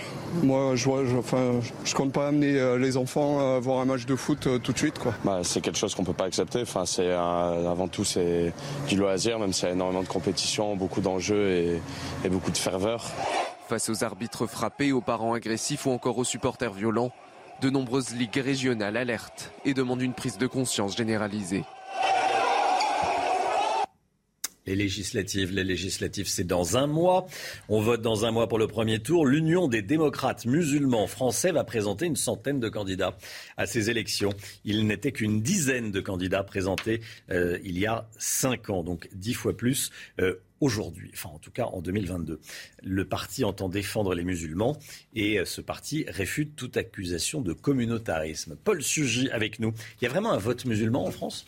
Alors on le découvre progressivement. Euh, il y a un vote effectivement qui s'est concentré essentiellement sur la candidature de Jean-Luc Mélenchon. Presque 70% des musulmans en France ont voté pour lui au premier tour et qui s'est aussi euh, réparti euh, sur Emmanuel Macron. Donc il n'y a pas un vote mais plusieurs votes avec une concentration quand même très importante du vote des quartiers populaires islamisés sur la France insoumise qui en partie allait chercher aussi des abstentionnistes puisque c'était des quartiers où beaucoup de gens en fait votaient assez peu. Donc il y a un effet d'aubaine que manifestement l'Union des démocrates musulmans de France a bien flairé puisque ce parti qui s'est progressivement installé dans la vie politique française, alors euh, c'est pas un parti qui fait des scores mirobolants lorsqu'il présente des candidats aux élections locales aux élections européennes, mais enfin quand même euh, plus de 1% dans au moins une cinquantaine de circonscriptions, c'est ce qui a euh, conduit son leader Nagui Bazargui à se sentir pousser des ailes. Alors est-ce que c'est un parti communautariste? Eh bien manifestement oui, même s'il s'en défend, parce que d'une part, eh bien l'affiche est évidemment sans équivoque, hein, on y présente une femme qui porte le hijab accolé au mot liberté, donc on renverse complètement les codes. Le voile n'est plus un instrument de soumission, mais quasiment présenté comme un instrument d'émancipation. C'est exactement le discours que tiennent les associations euh, proches des frères musulmans en France. D'ailleurs, l'une d'elles, le CCIF, qui avait été dissoute par Gérald Darmanin, eh bien, avait reçu le soutien euh, de Nazib Bazergui et de l'ensemble de l'Union des démocrates musulmans de France. Par ailleurs, le parti euh, eh bien, prône, par exemple, la fin de l'interdiction du voile intégral en France qui avait été décidé sous le mandat de Nicolas Sarkozy. Donc c'est un discours qui flatte eh bien, ceux parmi les musulmans en France qui se sentent les plus proches de l'islam radical, celui qui confond la vie religieuse et la vie politique, celui qui veut que les lois de la République soient compatibles avec la charia. Merci Paul Sugy. Euh, du foot avec Nice qui recevait Saint-Etienne hier soir après sa défaite contre le FC Nantes samedi en finale de la, de la Coupe de France. Euh, lors du match, des supporters niçois ont chanté pour se moquer d'Emiliano Sala, l'ancien attaquant argentin de Nantes qui est décédé dans un crash d'avion, vous vous en souvenez évidemment. En 2019, l'entraîneur de Nice a tenu à présenter ses excuses au nom du vestiaire, au nom de son équipe. Écoutez. J'ai pas d'adjectif pour, euh, pour définir euh, ce que j'ai entendu. Une des premières réactions dans le vestiaire, croyez-moi, c'était pas des chants, c'était pas des cris de joie, c'était pas un soulagement. C'est ce que les joueurs ont entendu. Et au nom de mon vestiaire, de mon staff technique, de mon staff médical, de mes joueurs, je, on tient à présenter nos excuses à la famille d'Emiliano Salah, excuses aussi au FC Nantes. On dit que les tribunes sont les reflets de la société. Si c'est ça notre société, ben croyez-moi, on est dans la merde. On est vraiment dans la merde. C'est News 8h10. Restez bien avec nous dans un instant. David Lebars, secrétaire général euh, du euh, SCPN UNSA, euh, syndicat de commissaires de police, sera l'invité de Laurence Ferrari. À tout de suite. C'est News, il est 8h14. Merci d'être avec nous. Dans un instant, Laurence Ferrari, vous recevez David Lebars, secrétaire général du syndicat des commissaires de la police nationale UNSA. Tout de suite, c'est le point info, rappel des titres avec Jeanne Cancard. En Corée du Nord, Kim Jong-un ordonne un confinement dans tout le pays après l'apparition de son tout premier cas de Covid-19 depuis le début de la pandémie. Les autorités ont déclaré une grave urgence nationale et ont promis, je cite, d'éliminer le virus. 73%, c'est le nombre de Français qui se disent favorables à l'interdiction du burkini à la piscine. Un chiffre que nous révèle notre sondage CSA pour CNews, alors que la ville de Grenoble s'apprête à voter pour ou contre l'autorisation du maillot de bain islamique dans les piscines municipales de la ville. Aux États-Unis, un feu de forêt a détruit une vingtaine de maisons en Californie. Quelques 80 hectares sont aussi partis en fumée, forçant les habitants à évacuer leur domicile. Miraculeusement, aucune victime n'est à déplorer à ce stade. C'est News, 8h15. Laurence Ferrari, votre invité est David Lebars. Bonjour, commissaire Lebars. Euh, le syndicat de police Alliance a décidé de porter plainte contre Jean-Luc Mélenchon pour diffamation et injure publique après ses propos du 7 mai en réaction à la mise en examen d'un de vos collègues dans l'affaire du Pont Neuf. Jean-Luc Mélenchon a dit Vous avez vu qu'après le droit d'étrangler, le syndicat Alliance réclame le droit de pouvoir tirer sur les gens sans que le ministre de l'Intérieur ne dise un mot. Et vous avez une manifestation où un syndicat factieux déclare que le problème de ce pays est de la police, c'est la justice et personne n'a rien à dire. Est-ce que vous approuvez la décision d'Alliance de porter plainte contre Jean-Luc Mélenchon D'abord, je la respecte parce que c'est un choix courageux. Euh, et il y a un moment, il faut aller en justice pour faire cesser des propos qui sont des propos euh, infamants vis-à-vis de l'institution police. Et derrière l'institution police, il y a des policiers. Et il y en a assez au sein de la police nationale d'entendre Jean-Luc Mélenchon et certains de ses acolytes salir l'institution, salir les policiers. Et on a plein d'exemples. Hein. On a été traité de barbares, on a été traité de tous les noms. Parfois, il a pris des positions comme quoi il fallait nous désarmer. Il a participé à des manifestations elles-mêmes factieuses, dans lesquelles il y avait des groupes hostiles qui s'en prenaient aux policiers, ça suffit. Il faut que Jean-Luc Mélenchon maintenant s'explique devant la justice. Je comprends parfaitement cette démarche. Est-ce que effectivement c'est une incitation à la violence contre les policiers pour vous? Quand, on ne dénonce pas les violences, déjà, c'est qu'on y consent et qu'on y trouve un intérêt. Et Jean-Luc Mélenchon fait pire que ça, puisqu'il essaye de faire de la police nationale une bande rivale aux groupes hostiles, qu'ils soient euh, dans certains quartiers ou dans des manifestations, qui nous placent en difficulté. Il crée de la dissension avec la population et il crée du doute. Et en créant du doute, quand on est un responsable politique, on crée du désordre. Et ce désordre-là, qui y fait face, ce sont les policiers. Il faut que ça cesse. Quand les policiers entendent ces mots-là, qu'est-ce qu'ils ressentent? Factieux, demandent, ceux qui demandent le droit de pouvoir tirer sur les gens? D'abord, c'est faux. Personne n'a jamais demandé le droit de pouvoir tirer sur les gens. Je crois que les propos des policiers en général, pour ceux qui s'expriment, sont des propos raisonnables. Et encore une fois, je vous dis, euh, les policiers, moi je les connais bien, j'y suis depuis 30 ans dans cette institution. On a souvent des jeunes euh, hommes et femmes qui travaillent, qui font face à des manifestations de plus en plus difficiles. Et vous savez, quand on est gardien de la paix, quand on rentre chez soi, et quand on voit des leaders politiques qui revendiquent aujourd'hui peut-être d'être Premier ministre, qui se permettent de parler comme ça de la police, on se demande mais dans quelle institution je suis rentré pour que des leaders politiques, qui vont peut-être un jour être au sommet de l'État, pense de ce que peuvent être un policier ou une policière. C'est inacceptable, il faut que ça cesse. Euh, on parle de l'affaire du Pont Neuf, euh, l'ouverture de feu d'un de vos collègues sur une voiture en plein refus d'obtempérer. Euh, Est-ce qu'il faut que l'enquête se déroule, se passe? Il faut comprendre ce qui s'est passé ce jour-là? D'abord, il faut comprendre que c'est une affaire très grave. Il y a en face deux morts et un blessé grave. Il y a usage d'une arme à feu, d'un fusil d'assaut. Et ensuite, il faut comprendre ce que c'est que le droit et que la justice. Le temps d'une garde à vue ne permet pas toujours de, de récupérer suffisamment d'éléments de preuve pour euh, exonérer la responsabilité du policier. Moi, je ne connais pas le fond du dossier, je ne sais pas ce que ce policier a dit, mais je crois savoir qu'il a plaidé la légitime défense. Et quand on plaide la légitime défense, il faut des preuves. Et ces preuves-là, si elles n'ont pas pu être réunies pendant la phase d'enquête policière, ce sera l'occasion de l'instruction de les réunir. Et une instruction, c'est à charge ou à décharge. Il est aujourd'hui mis en examen. Il pourra être parfaitement exonéré de toute responsabilité à l'issue si les preuves sont réunies. Il faut laisser la justice passer, c'est fondamental. Ce qui a choqué les policiers, les certains syndicats, c'est la mise en examen pour homicide volontaire. Oui, mais je crois qu'il n'y a pas d'autre qualification pénale parce que si ce policier a plaidé pendant sa garde à vue la légitime défense, il a forcément admis le fait qu'il avait visé le conducteur ou en tout cas celui qui conduisait euh, visiblement le véhicule pour faire cesser l'infraction qui était celle qui consistait à écraser les policiers. Et s'il a plaidé cela, s'il a euh, défendu cela dans ses auditions, eh bien, qu'est-ce qui reste à un magistrat pour la mise en examen? C'est l'homicide volontaire, parce que ça n'est pas un acte involontaire, ça n'est pas un acte raté, donc il faut laisser la justice passer. Il peut être exonéré de tout ça, encore une fois, s'il y avait le danger de crime qui fait que ses collègues et lui-même étaient en danger. Encore un mot de la France insoumise.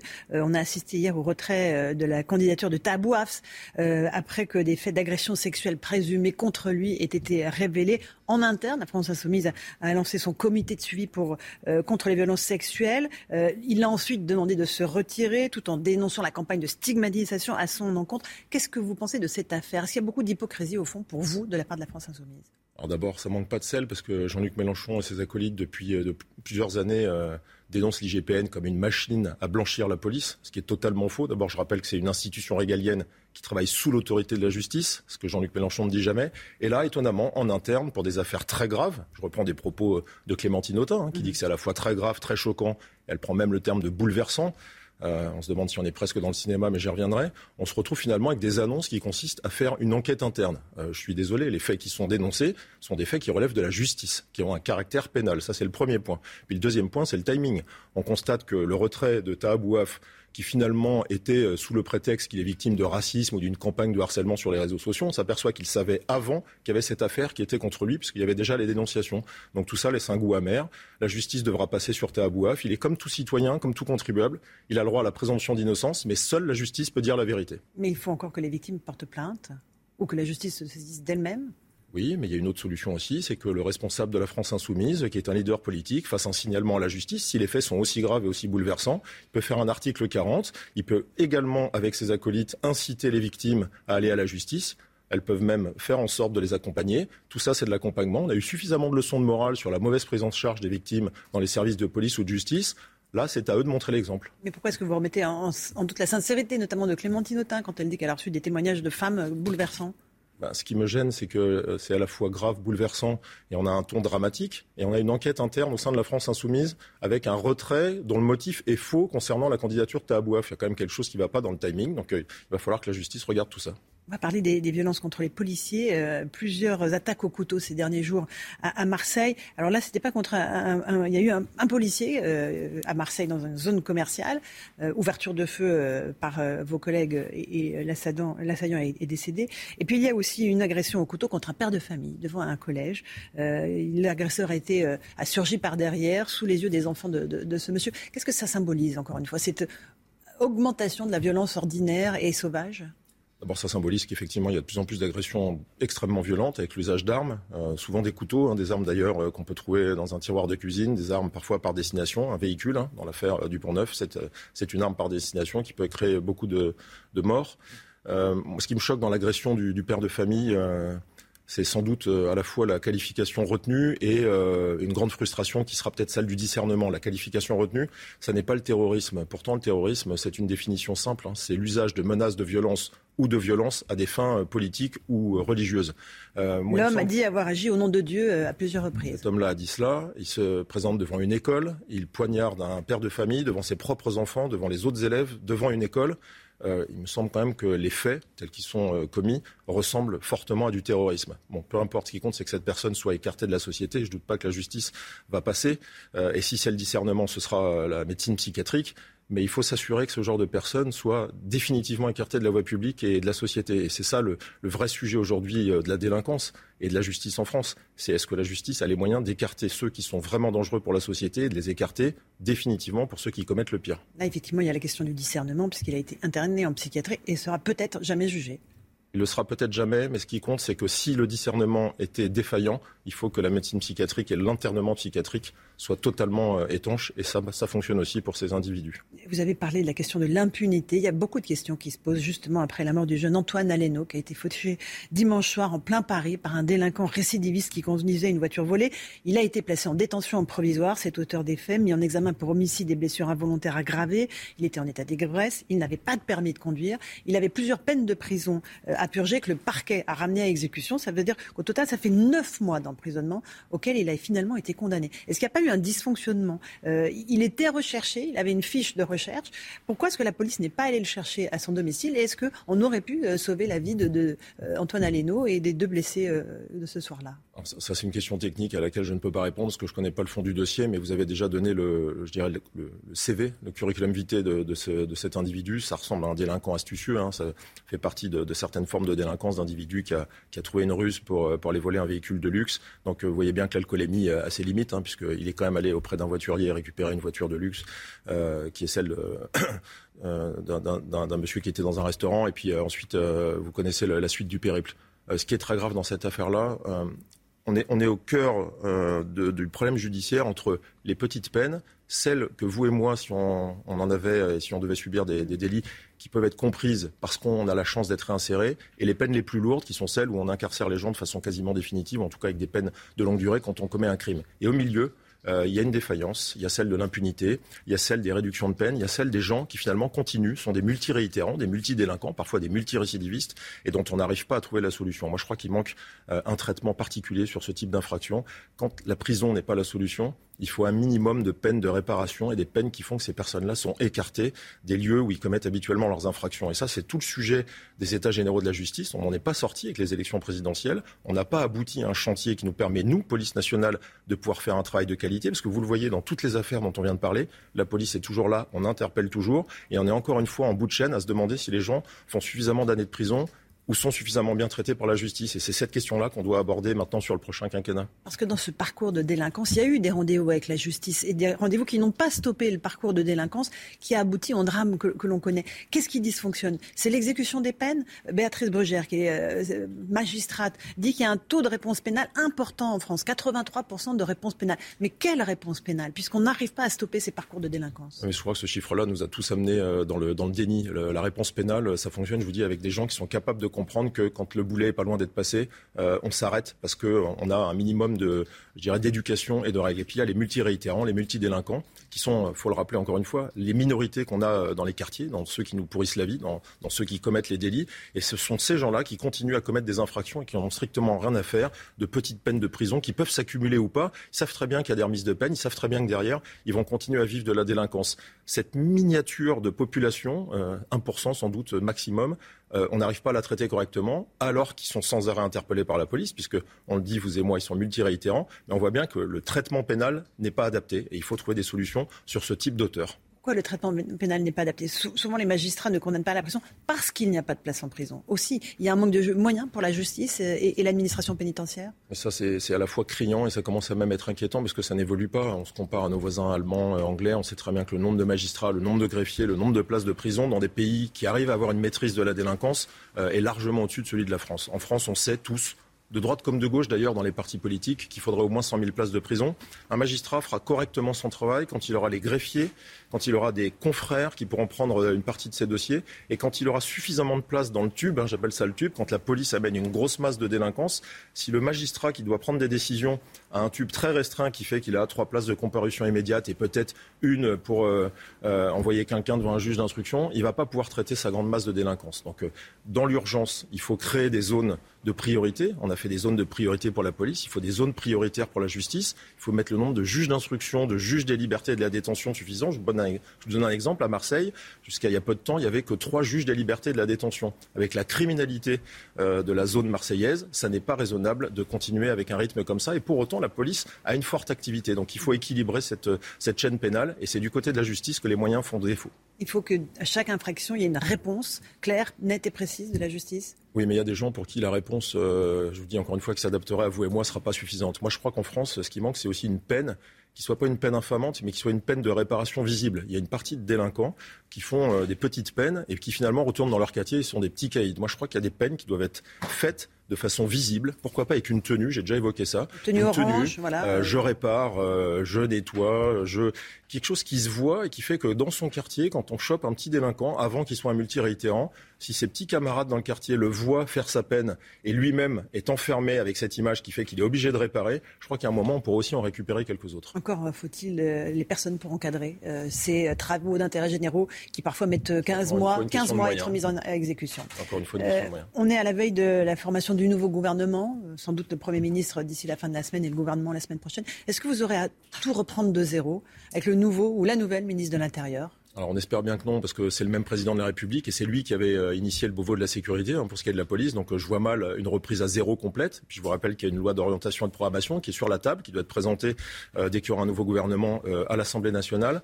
Moi, je constate qu'en tant que secrétaire général d'un syndicat, j'occupe ce poste seulement depuis 4 ans. J'ai une longue carrière de policier de 30 ans et je vais sans doute avoir mon quatrième ministre de l'Intérieur. Et cette instabilité dans le régalien est un vrai sujet parce qu'à chaque fois, redémarrer à zéro, c'est une perte de temps. J'espère qu'on pourra vite se mettre au travail et continuer d'avancer. Et puis moi, j'attends surtout beaucoup des États généraux de la justice dont je n'ai pas vu le début d'une copie.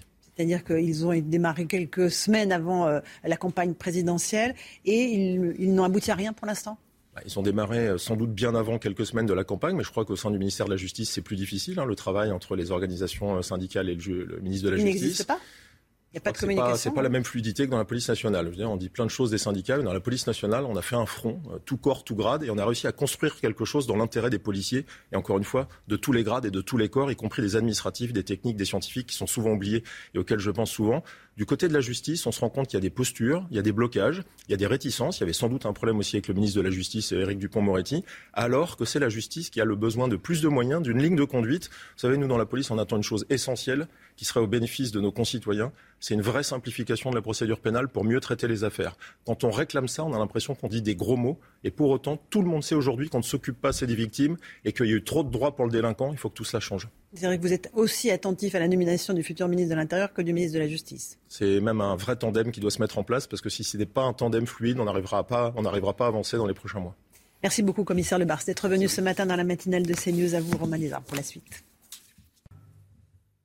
C'est News, il est 8h30. Merci à vous, Laurence Ferrari, et à votre invité, David Lebars, du syndicat des, commissaires de la police nationale. Beaucoup d'actualités, euh, une nouvelle fois, ce matin. À la une, Cédric Jubilard. Cédric Jubilard qui va se retrouver face à un co-détenu aujourd'hui. Le mari de Delphine Jubilard va devoir s'expliquer sur des révélations qu'il aurait faites lors de sa détention à Toulouse. Il aurait avoué le meurtre de Delphine. Alors que la ville de Grenoble s'apprête à autoriser le port du maillot de bain islamique dans ses piscines municipales, on vous révèle ce sondage CSA pour CNews. 73% des Français sont contre le burkini. 26% sont quand même pour l'autorisation du port du burkini. Il y a 1% de Français qui ne se prononcent pas. Qui pour Matignon? Les derniers noms qui circulent avec vous, Paul Sugy. A tout de suite, Paul. Et puis, L'Ukraine, la guerre en Ukraine, la région de Kherson dans le sud de l'Ukraine va demander à être annexée par la Russie. La ville est occupée par les Russes depuis début mars. Comment analyser cette, demande? Le général Clermont est avec nous. A tout de suite, mon général. Dans l'enquête donc sur la disparition de Delphine Jubilard, une première confrontation va avoir lieu aujourd'hui entre d'un côté Cédric Jubilard et de l'autre un ancien codétenu à qui il aurait fait des révélations, Jeanne. Hein. le mari de Delphine Jubilard lui aurait révélé de façon approximative le lieu où il aurait enterré le corps de la mère de famille. Des confidences qui n'ont jamais existé selon Cédric Jubilard. Les détails avec Vincent Fernandez. Entre août et septembre 2021, ils ont conversé de cellule à cellule sans jamais pouvoir se voir. Cédric Jubilard et Marco ont beaucoup échangé. Celui qui est accusé d'avoir tué sa compagne, Delphine Jubilard, aurait livré des détails cruciaux pour l'enquête. J'ai pété un plomb, je me suis débarrassé d'elle. Aurait-il dit à son co-détenu Marco disposerait d'informations précises que seul Cédric Jubilard aurait pu lui donner. Son nom apparaît même dans des messages codés que le principal suspect envoyait à sa nouvelle compagne. De son côté, Cédric Jubilard accuse Marco d'avoir tout inventé pour obtenir une libération anticipée. Incarcéré dans une affaire de viol, puis de menaces de crime sur personne dépositaire de l'autorité publique, il a effectivement été libéré sous contrôle judiciaire en novembre 2021. C'est une information CNews qu'on vous donne depuis le début de la matinale. À Grande-Sainte, près de Dunkerque, dans le nord, une mosquée salafiste est dans le viseur des autorités. Ce mardi, le gestionnaire de la mosquée Alouda a été interpellé. Les investigations ont révélé la présence d'une école coranique non autorisée, ainsi que des détournements de fonds qui s'élèveraient à plusieurs centaines de milliers d'euros. Ce sondage, vous êtes 73% à être favorable à l'interdiction du burkini dans les piscines municipales. C'est le résultat de notre dernier sondage CSA pour CNews. 26% euh, tout de même favorable à l'autorisation de ce burkini à la piscine et 1% de NSP. Les ne se prononcent pas. Écoutez ce que nous a dit Jean Messia de l'Institut Apollon. C'est un résultat qui n'est guère surprenant euh, dans la mesure où euh, le burkini comme d'ailleurs euh, le voile, comme euh, la burqa. ce sont des, accoutrements qui sont totalement étrangers à la France et à l'identité nationale de la France. Le burkini, comme le voile, ne sont pas des bouts de vêtements, contrairement à ce que croit ou se plaît à croire le maire de Grenoble, ce sont des bouts de charia à partir de lundi prochain, on va pouvoir retirer, si on le veut, le masque, le masque chirurgical qu'on porte, ou le FFP2, FFP2 d'ailleurs, qu'on porte dans les transports en commun. C'est valable pour le bus, c'est valable pour l'avion, c'est valable pour le métro. Plus besoin d'obligation en tout cas, de porter ce masque. Euh, qu'est-ce que vous en pensez? Qu'est-ce que vous en dites? Est-ce que ça vous rassure? Est-ce que ça vous inquiète? On vous a posé la question. On vous donne la parole, vous savez, sur CNews. Écoutez vos réponses. C'est votre avis. Moi personnellement en fait, hein, euh, au métro, je prends le transport, soit les bus, même les grandes surfaces. En fait, là où il y a une concentration de monde, il y a beaucoup de monde, je, mets le masque. Je pense qu'effectivement ce sera plus confortable. Et puis, euh, l'obligation disparaît, mais la possibilité de le porter demeure. Donc, toute, euh, toute personne qui voudra se protéger, qui se sentira mieux protégée en portant le masque, pourra continuer à le porter librement. Je trouve que c'est une bonne idée, parce qu'on n'attendait que ça. on n'attendait que ça. À Paris, je pense, euh, c'était le dernier endroit où on était obligé encore de porter le masque. Donc, ça fait plaisir de pouvoir enfin l'enlever. Et surtout avec l'été qui approche, je pense qu'on a tous très chaud. Voilà, et pour Robert Sebag, qui est euh, médecin infectiologue à l'hôpital de la Pitié-Salpêtrière, la fin du port du masque obligatoire ne découle pas d'une raison médicale. Écoutez, il était avec nous à 7 heures. Où il y a une raison médicale, et à mon avis, elle ne s'imposait pas aujourd'hui de supprimer le port du masque, ou alors il y a des raisons d'autres politiques. Je rappelle qu'on est à un mois des élections législatives. Mais c'est la fin de l'épidémie ou pas? Ce que vous nous décrivez, c'est pas du tout la fin de l'épidémie. Non, c'est pas la fin de l'épidémie. On, a vu, on va, on va peut-être revoir la, la, la, courbe du nombre de cas quotidiens. Bien sûr, mais ça peut repartir cet été ou pas? Mais écoutez, il est, il est toujours là. Alors c'est vrai qu'il fait beaucoup plus chaud, que les gens sont beaucoup Hmm. plus à l'extérieur, mais il y a encore beaucoup de contamination. Je rappelle que tester, c'est 40 000 jours. Donc c'est pas terminé, il faut être prudent et 48 cas vigilant. par jour, voilà, Est-ce que, voit voilà, l'écran, là, est-ce ouais. que la décision, si vous voulez, était la bonne à ce moment-là? C'est la question que je peux me poser. Hmm. Donc euh, voilà, euh, faisons confiance au bon sens des Français. On Bon. verra. Ouais. Pourquoi est-ce qu'on parle plus de, de vaccins? Euh, on, on parle plus, on ne parle plus de vaccins. On se faisait vacciner tous les 3-4 mois il y a euh, l'année dernière. Là, il y a des élections. On parle plus de vaccins. on va devoir se faire vacciner une fois passées les élections. Là. Alors, vous savez que la question se, se pose sur Ouais. cette fameuse quatrième dose, hein, la Ouais. quatrième dose. Alors, les recommandations aujourd'hui, c'est si vous avez plus de 60 ans, six mois après le, le- le dernier appel à troisième dose, on recommande, on recommande, je dis bien, on recommande la vaccination. Et si vous avez plus de 80 ans, c'est trois mois après troisième dose. Bon. Je crois que c'est la rentrée qui va nous, qui va répondre à votre question, si vous voulez. Est-ce que le virus va continuer à circuler? Est-ce qu'on va avoir un nouveau variant à la rentrée? Bon, voilà. Et, et- et là, peut-être qu'il faudra se poser effectivement la question de la vaccination, en sachant qu'il y a des efforts qui sont faits sur de nouveaux vaccins, qui soient beaucoup plus spécifiques sur les variants actuels. La politique, Paul Sugy, il va y avoir un dîner d'adieu à Matignon aujourd'hui, puisque hier c'était le dernier Conseil des ministres du gouvernement Jean Castex. Euh, on ne connaît toujours pas le nom du remplaçant de Jean Castex, le nom du prochain ou de la prochaine euh, première ministre. Vous avez des, des noms, vous avez les toutes dernières informations, enfin peut-être informations, en tout cas rumeurs. Dans ces Oui, ce sont plus les rumeurs Hein. et de fait, il en a tellement couru que euh, de toute façon, euh, la liste n'a cessé de s'allonger et puis à chaque fois euh, proférée sur un ton docte par des conseillers qui sont toujours mieux informés que les autres. Alors, euh, bon, quand même quelques noms sérieux. D'une part, alors Elisabeth Borne n'est pas tout à fait éliminée. hein. Vous savez que son nom a longtemps circulé pour être la future première ministre. Eh bien, ses équipes continuent d'y croire. Euh, on parle de plus en plus, alors soit de Marisol Touraine, soit surtout d'une autre ancienne ministre de François Hollande, Audrey Azoulay, qui était ministre de la Culture, qui ensuite est devenue, qui est actuellement la euh, présidente de l'UNESCO et qui en plus de ça a apporté une fibre écologique à son mandat. Donc c'est dire si elle euh, correspond un petit peu à la, fiche de poste. Ce serait tout de, même, un symbole un peu curieux. C'est pas une grande figure politique parce qu'elle a, comme d'ailleurs Emmanuel Macron, jamais adhéré au Parti socialiste avant de se retrouver ministre. Elle venait plutôt, euh, eh bien, euh, des milieux culturels euh, parisiens, un peu la, la gauche caviar, si on peut dire. Et puis il y a un autre nom aussi qui circule. Alors un profil beaucoup plus cette fois-ci techno, c'est Anne de Bézet qui était la secrétaire générale adjointe de l'Élysée, donc le bras droit d'Alexis Kohler, et qui a un parcours euh, sans faute dans l'entreprise après avoir fait les decks. En tous les cas, Romain, ce qui est sûr, c'est que euh, on peut pas dire avec certitude qui sera le Premier ministre, mais ce qu'on peut déjà dire, c'est que ça a traîné peut-être un peu trop pour que ce soit vraiment honnête. On se demande pourquoi est-ce qu'Emmanuel Macron a attendu autant de temps. Est-ce que véritablement il ne trouvait personne? Mais dans ces cas-là, ça veut dire quoi? Ça veut dire qu'il est tout seul? Ça veut dire que, euh, eh bien, le nouveau président est un peu plus isolé que ce qu'on imaginait? Est-ce que c'est si compliqué de, que ça de trouver une femme compétente en France? Alors là, ce serait quand même un très mauvais signal. Alors que précisément, quand ses conseillers font savoir qu'ils cherchent une femme pour le poste, eh bien, il essaie d'envoyer un message euh, féministe. Et puis, eh bien, est-ce que ça veut dire aussi que finalement le pays gouverne très bien sans premier ministre ou avec un premier ministre sortant euh, qui n'a plus beaucoup de poids politique et que Emmanuel Macron, au fond, se suffit à lui-même. Quoi qu'il en soit, ça va être un peu compliqué de déminer euh, cette séquence quand même un peu curieuse. la guerre en Ukraine, la Russie. Et euh, la Russie qui est la menace la plus directe pour l'ordre mondial. C'est ce qu'affirme la présidente de la Commission européenne. Pour Ursula von der Leyen, le pacte entre la Russie et la Chine est inquiétant. Le Conseil de sécurité des Nations Unies se tient cet après-midi pour examiner la situation en Ukraine. Le projet d'annexion russe du sud de l'Ukraine se précise. Les séparatistes veulent demander à Vladimir Poutine d'intégrer à la Russie la région de Kherson. La base juridique sera prête avant la fin de l'année, assure euh, l'un des responsables pro-russes. Général Clermont, c'est vraiment la seule ville contrôlée à 100% par les Russes depuis le début du conflit, cette ville de Kherson? Alors c'est vrai, et c'est d'ailleurs assez, assez étonnant. Euh, Kherson, c'est 300 000 habitants, c'est euh, le chef-lieu en quelque sorte de l'oblast, qui est l'appellation des, des régions, des départements. C'est juste au-dessus de l'Ukraine, et, et donc en fait c'est tombé entre les mains des Russes. euh, Dès le 2 mars, offensive le 24 février, 2 mars, euh, Kherson est tombé.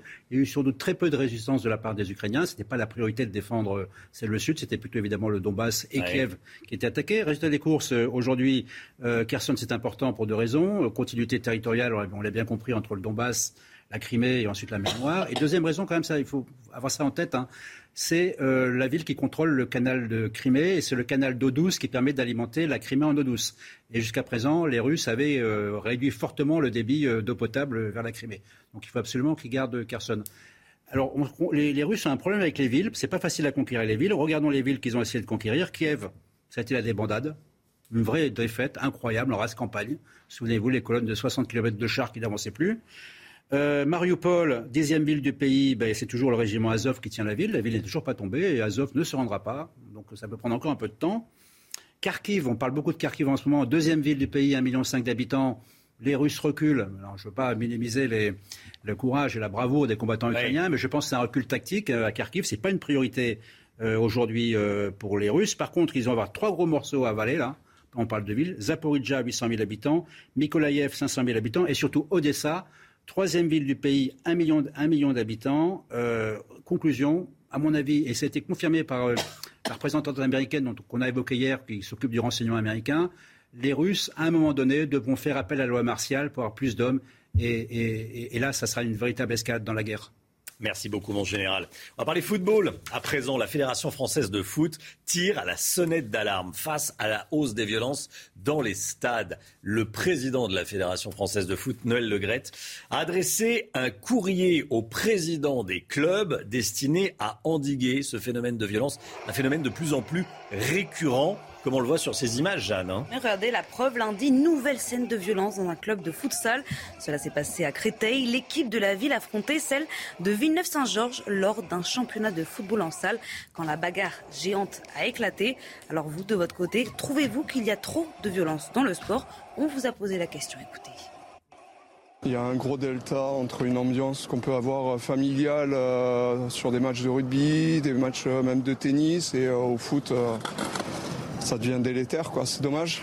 Moi, je, vois, je, enfin, je compte pas amener euh, les enfants à voir un match de foot euh, tout de suite, quoi. Bah, c'est quelque chose qu'on peut pas accepter. Enfin, c'est avant tout c'est du loisir, même s'il y a énormément de compétition, beaucoup d'enjeux et, beaucoup de ferveur. C'est quelque chose qui doit être bah, violemment puni parce que Enfin, c'est pas du tout les valeurs du sport. En tant que supporter, ça, ça gâche pas le plaisir parce qu'on apprécie toujours autant le foot et ce sont pas les, acteurs qui, se battent, mais c'est vrai que quand euh, il y, a des choses à déplorer, des blessés, des, euh, biens qui sont, publics qui sont ravagés, c'est pas quelque chose de bien cette histoire incroyable dont on vous parle depuis le début de la matinale. Regardez, un passager d'un avion, d'un petit avion, sans aucune expérience de pilotage, a réussi à faire atterrir ce petit Cessna. Ça s'est passé aux États-Unis, à West Palm Beach, c'est euh, dans le nord de la Floride, hein, Jeanne. Oui, parce que le pilote venait de faire un malaise, donc le passager il a réussi à garder son sang-froid pour faire atterrir l'avion grâce à l'aide des contrôleurs aériens. Et justement, écoutez cet échange incroyable entre le passager et la tour de contrôle. J'ai un problème sérieux. Le pilote n'est plus en état. J'ai aucune idée de comment piloter l'avion. Quelle est votre position Je sais pas. Je vois la côte de Floride devant moi. Comment va le pilote Il n'est plus en état. D'accord. Maintenez les ailes et essayez d'amorcer une descente. Poussez le manche et descendez tout doucement. Les passagers ont réussi à poser l'avion. Excellent travail. Ah, c'est fou. Hein Je pense que dans, ces moments-là, docteur Millot, le, le cerveau se, concentre au maximum, non Quand on a très. Ça s'appelle la survie. Ça s'appelle la survie, oui, c'est ça. toutes, les, toutes les hormones euh, sont là, tous les sens sont en éveil, effectivement, et très rapidement. Et très rapidement, et très rapidement. Et là, ça, et là, ça a fonctionné. Là, ça a fonctionné. Là, euh, Gérald Clermont, vous nous disiez, il y, a, il y a trois semaines, en France, il y a une femme qui a réussi à faire atterrir un avion alors que le pilote était. Exactement. Et là, c'était un atterrissage en campagne. Euh, là, c'est sur une piste avec des contrôleurs. Hmm. En France, c'était un atterrissage en campagne euh, avec une, dame de 36 ans qui était euh, le, passager et qui, elle, s'est posée toute seule sans instruction de personne. Petit cours de pilotage. Hein, un avion, il y a un volant comme une voiture. Hein, Quand on veut à droite, on tourne à droite, à gauche, on tourne à droite. La, différence, c'est que quand on veut monter, on tire. Et quand on veut descendre, on pousse. La, pédale d'accélérateur, c'est une manette des gaz. Hein. Donc quand j'accélère, je mets la mallette sur l'avance. Et quand je, donc quand je monte, j'accélère. Et quand je descends, je réduis. Vous en savez suffisamment pour poser un avion, quoi qu'il arrive. C'est euh, simple en fait. hein. C'est euh, Il y a Brigitte Millot qui a une question à vous poser. Mais quand on descend, il faut accélérer pour se Non, il faut poser décélérer. Donc on réduit quand on descend. Et Parce quand on a monte, on accélère. qu'ils- accélèrent un peu. Non. en- faut se cabrer un petit peu, non? Il faut atterrir sur les roues Alors la difficulté, c'est l'atterrissage, où là, il faut réduire la vitesse sans décrocher. Un décrochage euh, très, très mauvais dans un avion. Hmm. Mais là, les contrôleurs, je pense, euh, sont capables d'estimer la vitesse et de, de- de- de- de commenter l'action manette des gaz. on est prêt, Brigitte Ils sont et très moi, bons, là, les, à faire atterrir Pas un avion. tout. Les contrôleurs alors, sont très, très bons. les contrôleurs sont très bons et ils sont, sont formés à ce type d'incident. Ah oui, oui. Allez. Et il faut garder la position. euh, Il faut garder l'assiette de l'avion. Ouais, c'est Regardez ça. l'assiette de l'avion. Regardez l'assiette de l'avion. Allez, 8h46, 9h Moi, je demanderai l'état de santé du pilote surtout. Oui, santé. On on n'a pas cette information. On n'a pas cette information. 9h moins le quart, tout de suite. Le point info avec Jeanne Cancard.